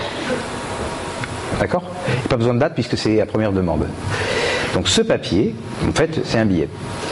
Je promets de payer au porteur à première demande la somme de 50 livres sterling, et puis mettons que, mettons que vous, vous l'ayez dans votre poche. Donc vous avez ce papier, et vous attendez euh, patiemment la fin de la conférence pour venir me voir et me dire, en exhibant le papier, rends-moi mes 50 livres. Paye-moi les 50 livres. Je veux 50. Enfin, vous les 50 livres. Et là, ce que je fais, je prends son papier, je promets de payer au porteur, machin, machin, euh, la somme de 50 livres sterling dans la main gauche, je le fais passer dans la main droite, et je lui repaye, non pas un billet de 50 livres comme il s'y attendait naïvement, mais le même document. Ceci est ce qu'on appelle le paiement circulaire. Et qui est la représentation de la circularité. Est-ce que j'ai le droit de faire ça? Est-ce que je peux le rembourser en lui redonnant le même billet? À votre avis Ah oui, j'ai le droit Vous pensez que j'ai le droit? Euh, Dans ce cas-là, euh, je pense que nous devrions nouer de fructueuses relations commerciales, car de tas d'idées me viennent à l'esprit. Non, je ne peux pas, ce serait de l'escroquerie. Et ça se comprend facilement. Enfin, euh, si je vous dois 1000 et qu'au lieu de vous payer 1000, euh, je vous donne le billet sur lequel j'avais marqué que je vous devais 1000, et vous n'allez pas être content, non Donc la circularité n'est pas acceptable. Retenez ça, ça va être crucial pour la suite. La circularité n'est pas acceptable. S'il y avait une deuxième chose que vous deviez retenir de ces conférences et rien d'autre, c'est que la circularité n'est pas acceptable. Mais mais il y a un cas, et un seul, où la circularité est non seulement euh, acceptable mais acceptée, non seulement acceptée mais obligatoire. Et ce seul cas est obtenu quand je remplace la signature qui était la mienne tout à l'heure par une autre signature qui est, dans, ce cas, dans le cas de cet exemple, la signature de la Banque d'Angleterre. Donc vous avez exactement le même billet, sauf que le je promets de payer au porteur à première demande la somme de 50 livres sterling n'est plus signé de mon nom, il est signé de la Banque d'Angleterre. Et dans ce cas, bien que la seule chose qui est changée, ça soit la signature, la circularité est acceptable et elle est acceptée. Pourquoi? Parce qu'il y a un bout de papier sur lequel la Banque d'Angleterre marque je promets de payer au porteur à la première demande la somme de 50 livres sterling, c'est un billet de 50 livres sterling et, et réciproquement. Donc, c'est ce que je marque là. en effet, un billet livre sterling n'est pas autre chose qu'une reconnaissance de dette à vue au porteur par la Banque d'Angleterre. Et je vous donne des exemples avec un ancien billet et un billet plus moderne. Donc sur ce merveilleux ancien billet qui date de l'année 1938, euh, c'est marqué Banque d'Angleterre, je promets de payer au porteur sur sa demande la somme de 5 livres. C'était un billet de 5 livres. Hein, puis il y avait la signature du type qui représentait la Banque d'Angleterre, euh, vous la voyez là en bas. C'était comme ça. Alors vous pouvez me dire, si vous êtes vraiment pinailleur, est-ce que vous auriez raison d'être? Oui, mais ça c'était de 1938 et c'était pendant la fameuse phrase de transition que vous nous avez expliquée entre la Première Guerre mondiale et, les années 70. Donc en fait c'est pas comme ça. Mais non. Parce que si vous regardez un billet plus moderne et que vous prenez votre loupe et même votre microscope et que vous allez chercher en dessous de la mention Banque d'Angleterre, vous trouvez la petite formule, toujours la même. I promise to pay, c'est quelque chose d'universel que vous verrez aussi sur des billets américains et italiens euh, avec des formulations qui paraissent variées mais qui veulent dire la même chose. Sur le billet de 1 dollar euh, traditionnel, vous aviez la formule This note is legal tender for all debt public and private, ce qui veut dire exactement que vous ne pouvez pas les refuser en paiement de quelque dette que ce soit, privée ou publique, ce qui donc est le privilège de pouvoir libératoire. Et sur les billets italiens, c'était écrit d'une manière plus sobre, qui est euh, billet d'État à cours légal que vous voyez là. C'était pas marqué sur les billets français, mais c'était le même principe quoi. Donc cette, histoire que la circularité est en général inacceptable, mais acceptable dans un seul cas, et que ce seul cas est celui-là, est très importante. Toute la faiblesse de l'euro revient là-dessus. Alors la circularité est uniquement possible parce que le billet fait partie de l'argent à pouvoir libératoire. Dans le cas du billet, euh, on reprend notre exemple du billet anglais. Euh, le billet est legal tender, euh, il a un pouvoir libératoire et alors par conséquent, ce qui se passe, c'est que si la banque d'Angleterre, ou d'ailleurs quand la banque d'Angleterre vous rembourse sa dette avec le même certificat de dette, ben, vous ne pouvez pas le refuser parce que la loi fait que sur la juridiction anglaise, n'est-ce pas, il n'est pas refusable en termes, comme, un moyen d'éteindre la dette. C'est pourquoi la circularité devient euh, contrainte. Étant contrainte et obligatoire, elle devient acceptée et étant acceptée, elle est acceptable. Mais c'est le seul cas et apprenez bien à les distinguer. Si vous avez les distinguer, vous allez voir ce qui se passe avec l'euro. Alors la monnaie centrale qui munit de ce privilège a deux composantes. Composante numéro 1, les billets. Composante numéro 2, les comptes nus, comme je l'ai dit, euh, des comptes euh, ouverts à la Banque centrale elle-même. Donc je fais un petit graphe pour vous le rappeler, avec une icône euh, billet et une icône ordinateur, pour que vous ayez bien en tête que tout ce que je vous raconte, c'est pas seulement les billets, mais c'est toute la dette à vue de la Banque centrale qui en général est sous forme électronique et nominative. Les billets étant la forme papier et euh, pas, pas nominative, hein, parce que c'est au porteur. Donc vous avez deux composantes euh, de la monnaie légale pour laquelle la circularité est valable. Alors maintenant, on va commencer à comparer le cas simple et le cas euro. Donc dans le cas simple qui était, je vous le rappelle, celui de la Suisse, de l'Angleterre, de l'Amérique, du Japon, de, de nous avant l'euro et de tout le monde, on l'a un petit peu modifié pour faire une union monétaire parce que, n'est-ce pas, il y a des choses qui changent. Quoi? Ben Déjà, il y a plusieurs banques centrales, là où il n'y en avait qu'une. Ceci est une modification de taille. Et ensuite, leur reconnaissance de dette à vue ont toujours pouvoir libératoire dans leur propre juridiction. Et enfin, le cas des billets, il est forcément spécial, puisqu'il y en avait plusieurs, puisque, puisque c'est des billets qui servent à, plusieurs banques centrales. Donc il est clair que les billets vont avoir quelque chose de différent par rapport au cas habituel. Le cas honnête, franc et, simple d'un billet de 1000 francs suisses ou d'un billet de 50 livres sterling, eh bien, un billet de 50 euros, c'est il faut forcément qu'il y ait une différence quelque part, puisque le système est basé sur plusieurs et non pas sur une seule banque centrale. Alors dans le cas euro contre le cas normal, il y a deux différences et ces deux différences, on va voir, se concentrent sur deux domaines, les billets, comme je viens de le dire, et un autre machin qui s'appelle les targets, dont je vais vous parler. Et ces deux différences euh, se résument en fait toutes les deux à une seule chose, et qui est la constitution progressive de dettes et créances entre les banques centrales elles-mêmes. Là, normalement, vous devez connecter avec ce que j'ai dit au début de la conférence, où j'ai dit qu'un problème allait arriver par là. Donc en grec, on appelle ça un talon d'Achille, et en français une vulnérabilité. On va voir comment la crise a appuyé sur ce point faible, mais avant, remarquons un truc. Il y a une porte de sortie cachée. Alors je pense que vous n'avez jamais entendu parler de cette porte de sortie cachée, ça si vous avez écouté mes conférences dans le passé. Mais en interne, on la connaît bien, la BCE. Et on la connaît, on la comprend particulièrement bien depuis qu'on a dû travailler sur les procédures d'exit. Alors cette porte de sortie cachée, c'est que puisque l'argent qui existe aujourd'hui en Europe, c'est toujours des états vus de différentes banques centrales comme la Banque de France ou la Banque centrale d'Allemagne, mais que ces choses, ces banques centrales ont gardé leur existence juridique, leur individualité et tout ça, eh bien il en résulte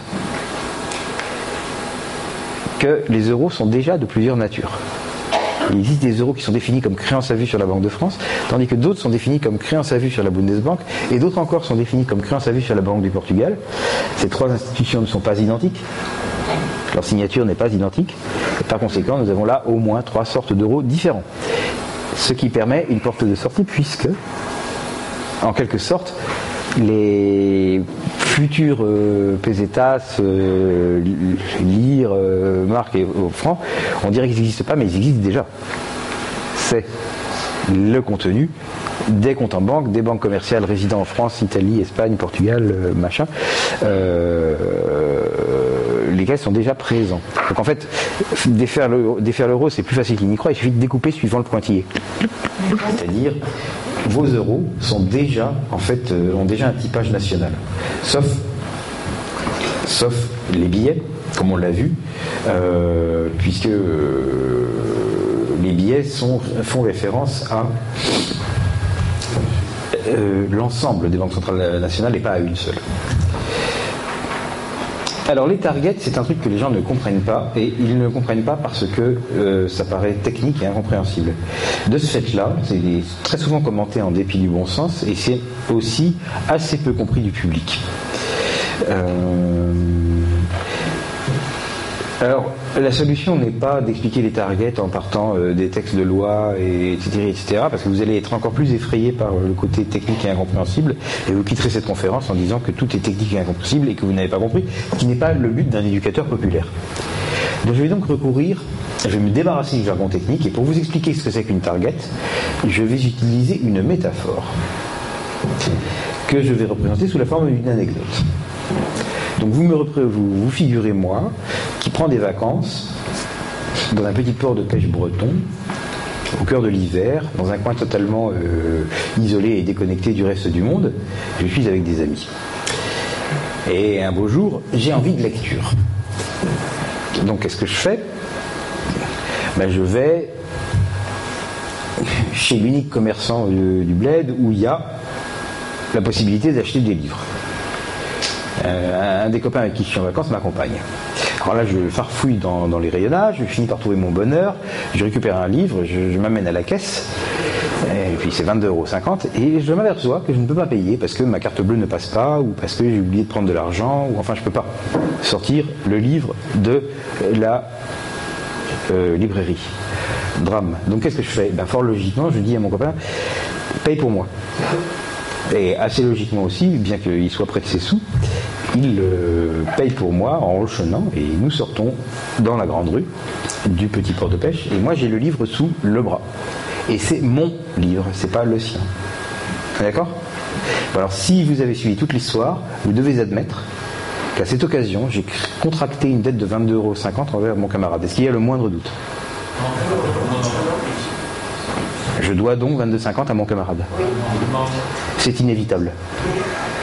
Eh bien, ça, c'est une target. Donc, quand vous entendez parler de target 2 ou de target 2, c'est exactement cette chose-là et nulle autre. En effet, ça se passe ainsi. Imaginez que M. Verdi, qui habite à Milan, désire envoyer 100 000 euros à M. Schmidt, qui habite à Francfort. M. Verdi est un client du, crédit Credito Italiano de, de, Milan, tandis que M. Schmidt est un client de la Commerzbank Francfort. Que va-t-il se passer ben, Verdi va dire au Crédit Italiano de débiter 100 euh, 000 euros de son compte courant à lui pour les envoyer plus loin. Le Credito Italiano va donc débiter le compte courant de Verdi de 100 000 euros euh, et dire à la Banque d'Italie qu'elle, elle débite son compte courant à lui de 100 000 euros pour les envoyer plus loin. D'accord?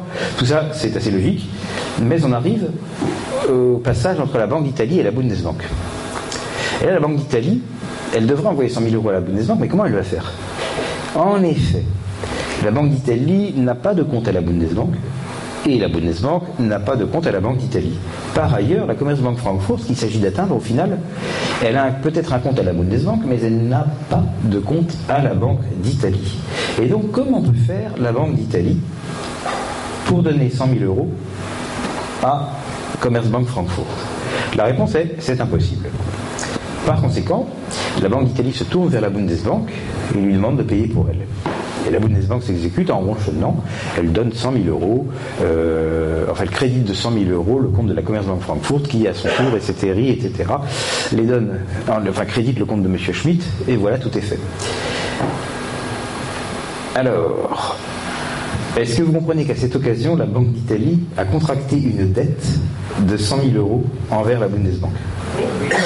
Est-ce qu'il peut y avoir le moindre doute Non. Non, bien sûr, parce que la Bundesbank, en fait, c'est mon copain. Et la Banque d'Italie, ben, c'est moi dans la librairie. Et donc voilà. C'est ainsi que vous avez les targets qui naissent petit à petit, parce que au fil des années, alors que l'euro existe, il existe toujours la constitution de ces dettes et créances entre euh, les différentes banques centrales. Or, on pensait, naturellement, les, européistes optimistes pensaient que ben, ça n'aurait aucune importance pour la raison que ces sommes resteraient assez limitées et puis qu'elles fluctueraient dans un sens et dans l'autre, et qu'au total, ça se compenserait, et que voilà. Le problème, c'est que ça n'a pas tourné comme ça. Les choses se sont produites différemment et finalement, il y en a certains qui se sont retrouvés extrêmement créditeurs et d'autres qui se sont retrouvés extrêmement débiteurs. Et quand ça atteint un certain montant, l'inquiétude naît. C'est-à-dire que vous pouvez euh, vous sentir serein que je vous doive 5000 euros ou que vous me deviez 5000 euros, mais si c'était 50 millions d'euros, vous ne seriez pas serein, que je sois le créditeur ou le débiteur. Parce que si vous êtes mon créditeur de 50 millions d'euros, vous pouvez facilement imaginer que euh, je sois malhonnête ou qu'il m'arrive un accident et, et, que les 50 millions d'euros vous vous assirez dessus. Et si c'est vous le débiteur, bah, vous serez également pas très à l'aise. Hein.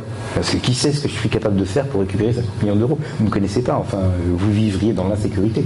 Donc, lorsque ces chiffres sont trop grands, ça provoque de l'inquiétude. Et ça va provoquer pas plus que de l'inquiétude, ça va aussi provoquer de la rancœur. Nous allons donc examiner comment sont les targets, comment ils ont évolué au cours du temps. Alors pourquoi c'est symétrique? Alors c'est symétrique parce que naturellement un euro dû est forcément dû à quelqu'un. Et par conséquent tout euro de, de dette dans ce système fermé est l'euro de créance de quelqu'un d'autre dans le même système fermé. par conséquent, si je compte les créances en positif et les dettes en négatif, ainsi qu'il est naturel, j'ai nécessairement un joli dessin qui a une forme entièrement symétrique. Hein. Vous voyez que chaque euh, bosse euh, de la partie basse correspond exactement à une bosse de la partie haute. C'est obligé c'est forcément la même surface en haut et en bas. Hein, vous pensez à l'adage hermétien, euh, ce qui est en haut et comme ce qui est en bas, ben, en fait il parlait des targets. Par contre, un truc euh, qui n'est pas symétrique, c'est le coloris. Hein, il y a des zones, euh, il y a de vastes zones rouges et de petites zones oranges. Ça, c'est pas symétrique. Hein, parce que certaines banques centrales de la zone euro ont de grandes positions débitrices ou créditrices, tandis que d'autres n'en ont pas tellement, soit parce que le pays est petit, soit parce qu'elles ont été prudentes. Hein. Par exemple, la France est un pays qui n'est pas petit, et vous voyez que sa position orange n'est pas, pas, grosse. Vous voyez l'orange là. Ça ne se compare pas tellement au jaune vif canari de, de, l'Espagne ou au jaune orangé de l'Italie, là nous avons de la superficie. Et bien entendu, le pays le plus créditeur, c'est l'Allemagne, il est en rouge parce que euh, c'est le couleur de la colère et que cette histoire met l'Allemagne en colère. L'Allemagne est rouge de colère d'avoir hérité une somme qui est maintenant de 814, au dernier chiffre, 814 milliards de ce qui semble être des créances douteuses. Pourquoi? Parce que qu'est-ce que l'Allemagne a à redouter? Non, elle a surtout à redouter qu'elle n'ait hérité de créances à paiement circulaire. La circularité et les targets. La circularité est une source de mécontentement chez les créditeurs. Nous sommes dans le cas où la circularité est inacceptable. Est inacceptable parce que la, Bundesbank elle-même émettrice de, de, monnaie à pouvoir légal. Et donc, qu'est-ce que ça peut, quel avantage elle a à avoir des reconnaissances de dette euh, comme ça sur la Banque d'Italie? En plus, elle peut les contester parce que euh, dans sa juridiction à elle, il n'y a que ces reconnaissances de dette à vue sur elle qui est pouvoir libératoire. Donc, pourquoi est-ce qu'elle devrait détenir comme ça des reconnaissances de dette à vue de la Banque d'Italie qui n'a pas le pouvoir libératoire dans l'Allemagne? On est d'accord. Donc, elle est très mécontente. Nous sommes retombés dans le cas où la circularité est inacceptable, ou en d'autres termes, euh, la Bundesbank est dans le cas de ce monsieur, et la Banque d'Italie est dans le cas de moi, quand on faisait l'exemple avec les 50 livres sterling. Sauf que là, on ne le fait pas pour 50 livres sterling, ce qui irait encore, on le fait pour 814 milliards d'euros, ce qui est beaucoup plus problématique. Et en plus, non seulement ça, mais c'est un risque épouvantable. Parce que qu'est-ce qui va se passer si jamais il y a un gros débiteur qui quitte l'euro? Ah, eh bien, il va se passer une perte. Donc le mécontentement commence à devenir visible. Alors la Bundesbank avait compris le truc euh, dès 2010 et en interne dans l'eurosystème on savait qu'elle était mécontente parce que les Bundesbancaires c'est à peu près à ce moment-là qu'ils ont commencé à nous parler systématiquement euh, sur un ton désagréable et acerbe. Euh, les autres acteurs économiques allemands par la suite ont aussi compris et un certain euroscepticisme s'est développé non pas dans la population mais chez les grands acteurs économiques et financiers et puis enfin, ça a contaminé d'autres pays qui sont les pays qui sont hauts dans le graphique, hein, la Finlande, la Hollande. Vous pouvez constater la présence euh, d'euroscepticisme montant dans la Finlande et dans la Hollande. Hein. Bon. Alors, pourquoi la Bundesbank a-t-elle des états d'âme? Elle a des états d'âme parce que, de son point de vue, en fait, on la roule. Cette construction que je viens de vous expliquer, c'est comme si on transformait en marque les monnaies d'autres États. C'est comme si euh, le jour de l'union de l'euro, euh, tout ce qui était peseta, lire italienne et, autres francs français, c'était transformé d'un coup de baguette magique, en marque. Alors ça c'est bien, du point de vue de ceux qui sont euh, dans les pays du Sud. Mais c'est un peu vexant du point de vue de l'Allemagne, parce que finalement sa signature à elle valait cher, euh, parce que, du moins c'est l'explication qu'elle s'en donne, le peuple allemand avait bien travaillé vertueusement et avait mis des décennies d'efforts à bâtir la confiance et, à être très vertueux, etc. etc. Donc c'était, on galvaudait leur signature en quelque sorte. C'est quelque chose qui leur avait coûté cher et qui était gratuitement offert à tous leurs petits camarades. De leur point de vue, ça revenait à un pillage.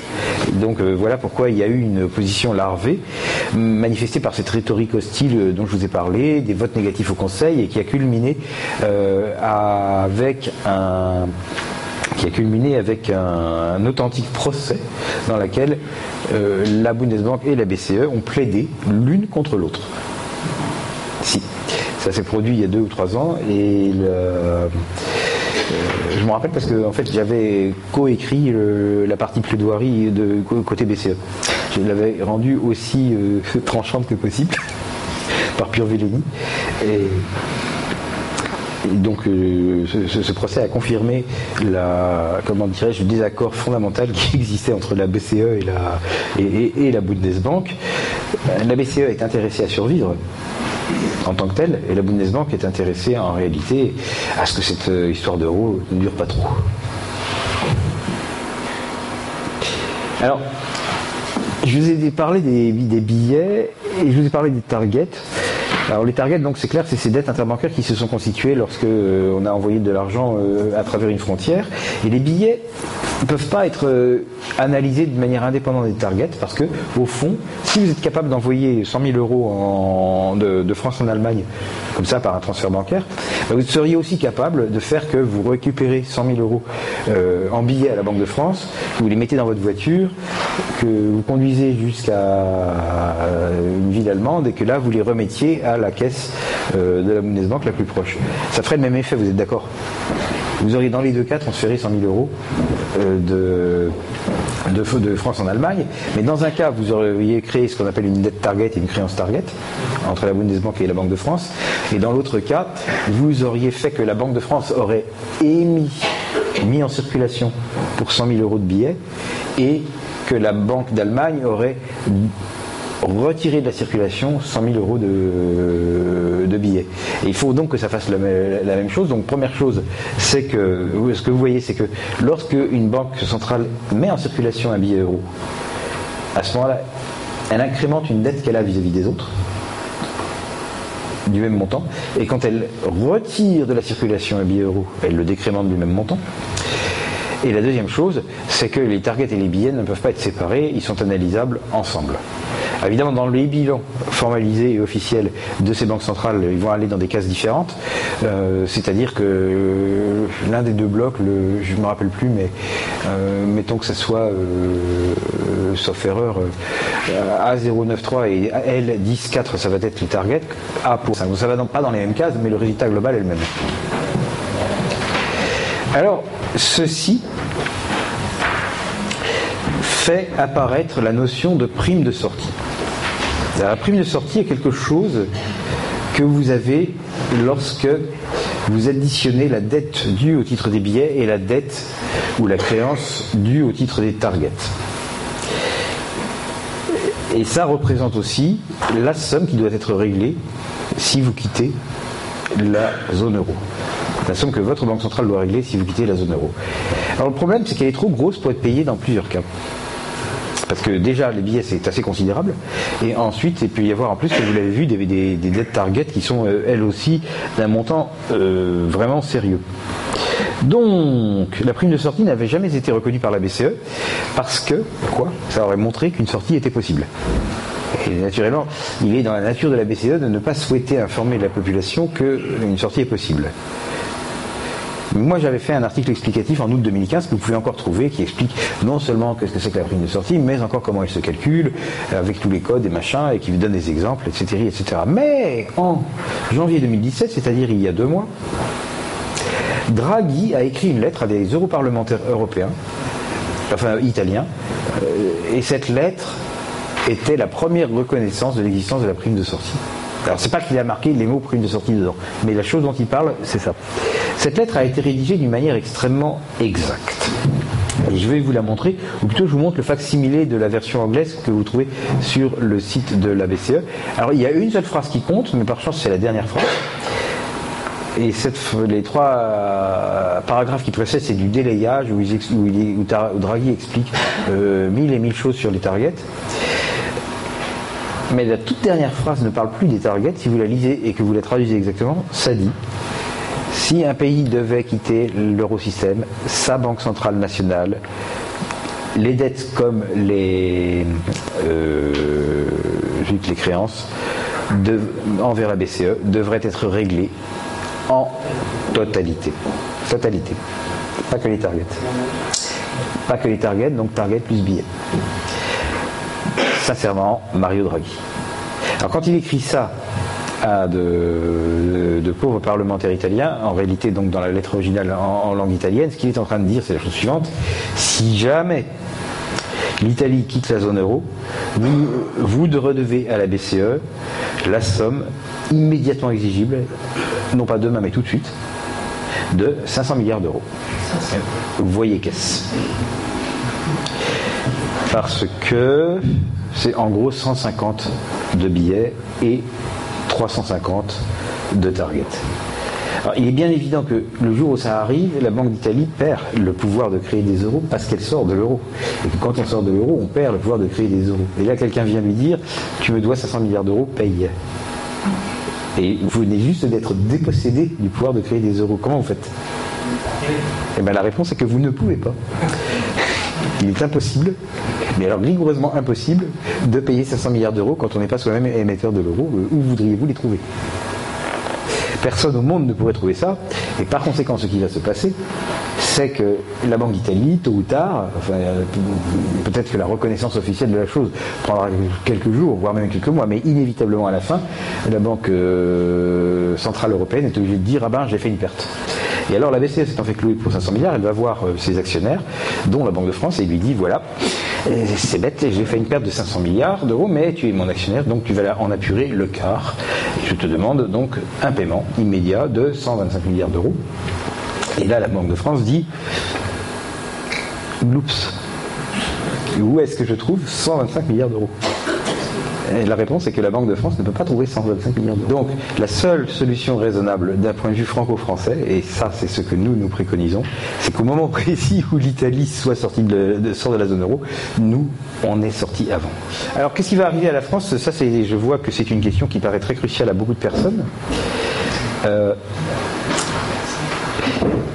alors la France en fait est dans une situation très agréable parce que son chiffre, euh, d'abord son chiffre a l'air gros, mais quand on, quand, quand on le regarde, euh, il, a deux raisons d'être contrôlable qui n'existent pas dans le cas de l'Italie ou dans le cas de la Grèce ou dans le cas de l'Espagne. Euh, vous voyez ici, commençons par les targets, cette petite chose orange représente à peu près 40 milliards. Donc ces 40 milliards, c'est ce que la France devrait si elle sortait au titre des targets. Mais fort heureusement, elles proviennent non pas du fait que les Français sortent leur argent en catimini euh, de la, de la, des frontières, mais simplement du fait que les banques françaises ont tendance à placer leur trésorerie à Francfort plutôt qu'à Paris. Sauf en fin de semestre et en fin de nouvel an pour avoir un bilan joliment présenté.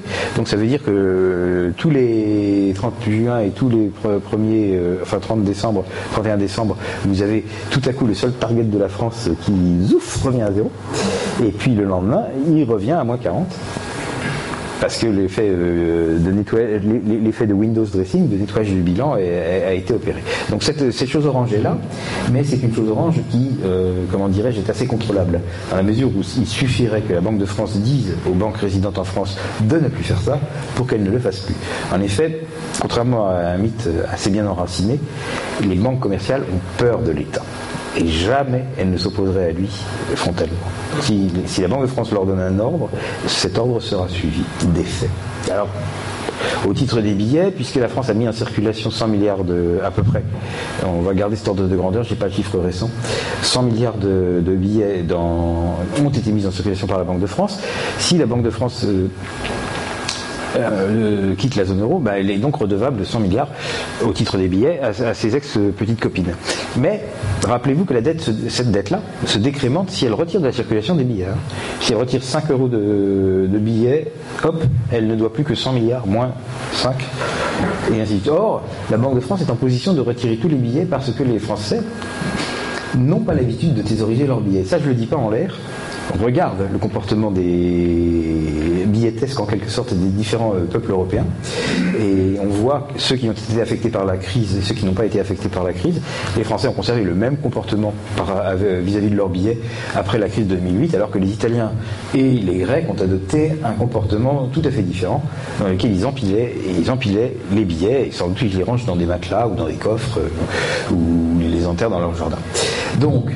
De toute façon, on peut, se rendre compte aussi par le fait que l'économie italienne est plus petite que l'économie française, d'un peu, elle est un peu plus petite, mais que les Italiens euh, ont émis en circulation près du double de billets euh, de, que la France. Donc c'est bien clair qu'il y a des thésauriseurs euh, en Italie, mais il n'y en a pas en France.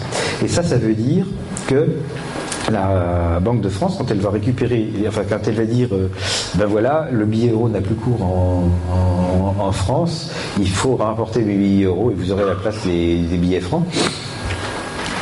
Ben, en gros, les gens vont le faire parce qu'ils avaient ces billets non pas pour cacher leurs petites économies ou pour les mettre en sécurité, mais simplement pour faire leurs courses et qu'il va bien falloir qu'ils continuent à faire leurs courses.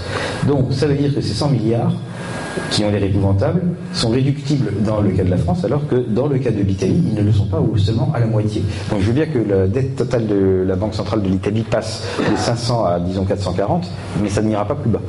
Et 440, c'est déjà de toute façon une catastrophe. On va sortir avec une addition modique, modérée. Par contre, ma question c'était si l'Italie sort, elle doit 500 000 euros. Ouais, 500 milliards, 500 milliards. D'accord, elle ne peut pas les payer, mais est-ce qu'elle va pas se faire poursuivre, déférer Ok, elle peut très bien se faire poursuivre, déférer. Ça va être suivi Mais ça va être suivi de rien du tout parce qu'elle les a pas. Donc voilà. On peut pas on peut pas tondre un œuf. Si on attend qu'il est clos, non. non, il y a un vrai problème. Alors, aussi, elle est systématiquement poursuivie euh, sur des convois, des cargos ou autre.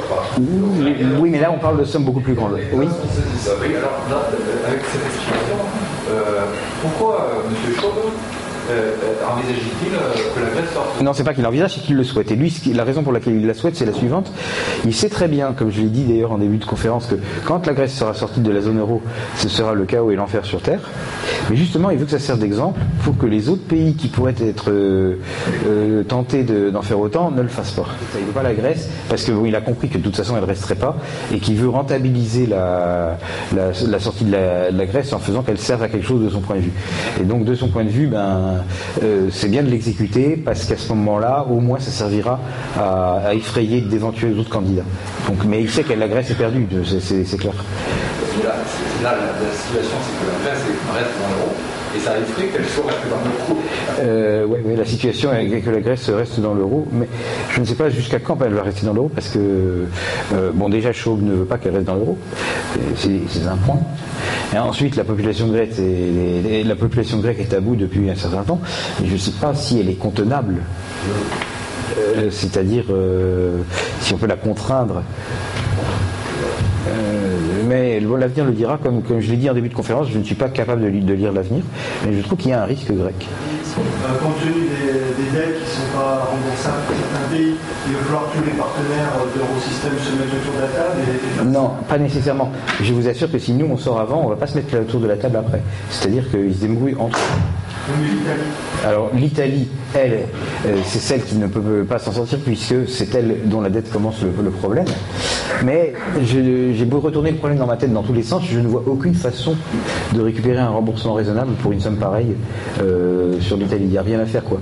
Ou alors il faudrait occuper militairement le, pays et, le tondre de façon systématique. Mais nos, critères moraux actuels euh, ne le tolèrent plus. Peut-être que ça aurait été possible au XVIIe siècle, mais aujourd'hui ça se fera pas quoi. Est-ce que vous pouvez nous expliquer pourquoi l'Italie euh, en est arrivée là Oui. Alors ce qui s'est passé, c'est qu'on n'a pas fait attention pendant 15 ans. les petits ruisseaux font les grandes rivières.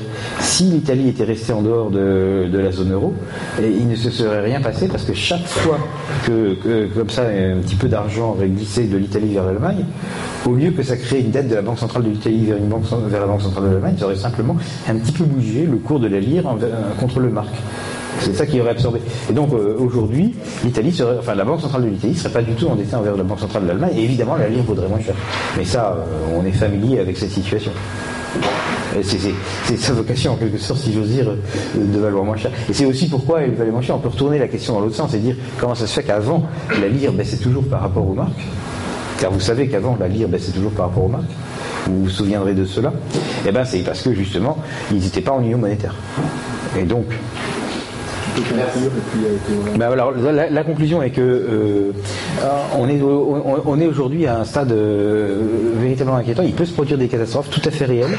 On vous les a annoncées depuis longtemps. Je ne sais pas trop pourquoi on ne nous croyait pas. Pourtant, il y a des gens parmi nous qui, ont une certaine expertise technique. Moi-même, j'ai une certaine expertise technique, on pourrait me croire.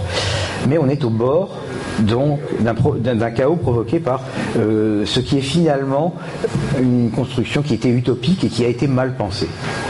Je préconise que la seule solution raisonnable est de se carapater avant que ça nous attache, avant que ça, nous touche.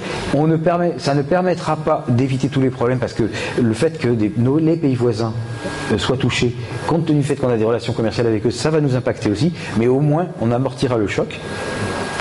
C'est pourquoi euh, les Français devraient considérer euh, le, Frexit non seulement comme une possibilité bienvenue, non seulement comme euh, quelque chose d'impliqué par, le recouvrement de la solidarité, pardon, souveraineté nationale, mais encore et d'abord comme une urgence pour éviter un ennui très grave. Et je rappelle qu'il n'y a que notre parti politique qui propose ce Frexit pur et dur. Tous les autres même s'ils sont présentés par les médias comme europhobes, proposent en fait des projets qui sont fondés sur la renégociation, la modification de l'existant, mais jamais la sortie. Et donc, c'est très important d'avoir ça en tête. Si vous êtes convaincu de que, ce que je vous ai raconté n'est pas une invention, le seul vote raisonnable, c'est le vote pour mon candidat.